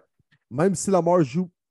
Moi, je déteste ce que je vois des Ravens actuellement, mais je vais leur donner la victoire uniquement parce que ça me donnerait une chance de vous rattraper. Puis le Monday Night, Oh. le Monday Night, Bills Oh, Bengals. wow. Wow. Oh, Je suis un gros fan des. Bills cette année. J'ai fait le voyage. Je suis un gros fan de Josh. Mon Von Miller, il est là, même s'il est blessé présentement. Mais je peux pas que je vais là, mais Bengals pour moi. OK. Bengals, moi aussi, à la maison, sept victoires bon? de suite. La défensive des Bengals, je l'aime vraiment. Très sous-estimée. Bengals. Puis moi, je vais avec les Bills, messieurs, parce que les Bills gagnent ces gros matchs-là. Ça va être Josh Allen contre Joe Burrow, puis c'est pas Pat Mahomes, puis les Bengals n'ont pas tout le temps battu. Fait que j'y vais avec les Bills pour une grosse game de Josh Allen. Il va leur faire mal par la course. Fait que ça fait le tour de la semaine. Of the week. Oui, hey, un gros Ouais. merci tout le monde d'être là. Joyeux temps des fêtes, on l'a dit la semaine passée, mais là, j'espère que vous avez passé un beau Noël, un beau réveillon. On vous souhaite une bonne et heureuse année 2023. Merci Yes. d'être si nombreux, d'être présents avec nous. NFL Fans du Québec sur Facebook, entre autres. Un gros merci du support d'être là depuis le début avec euh, ce projet-là. Euh, C'est vraiment cool, vraiment, les questions, euh, les échanges, nos collaborateurs. Euh, je ne les nommerai pas tous, ils vont se reconnaître. On en a beaucoup. Merci beaucoup d'être là dans l'aventure avec nous. À vous, messieurs, David Guébert, William Boivin, je vous souhaite euh, la santé, du succès dans vos projets en 2023 et à tous nos auditeurs. Oh que oui, les Oui, boys, c'est un plaisir de faire ça avec vous premier début. C'est un beau projet qu'on a parti ensemble, messieurs. Puis c'est le fun des gens qui collaborent avec nous, qui nous écoutent et tout ça. Un grand, grand merci. Passez un bon temps des fêtes, les boys. Je vous adore. On se retrouve en 2023. Moi, je vais aller passer ça à Times Square à New York, le nouvel an. Yes. Bien hâte de vous en jaser. Un bowl Ça, également dans le Yankee Stadium impliquant l'ancienne formation de Matthew Bergeron, euh, Syracuse, et même l'ancienne formation de Benjamin Saint-Just, Minnesota. Alors, bien hâte de vous en jaser la semaine prochaine, les boys, mais surtout, hey, joyeux temps des fêtes et bonne année, les boys. Puis, une petite parenthèse, les gang, la gang, 31 décembre à 4 h, demi-finale NCA. On va avoir Michigan contre TCU à 8 h le soir, Georgia, Ohio State. On en reparlera la semaine prochaine quand on va avoir un peu plus de temps, mais ça va être les matchs à suivre. Ça devrait être d'excellents matchs d'ailleurs. Fait que moi, vous pouvez être sûr que le 31, je suis devant ma TV. Sur ce, bonne année tout le monde. Faites attention à vous. Puis on se reparle la semaine prochaine, la première de 2023. Yes, Bonne bon année! football.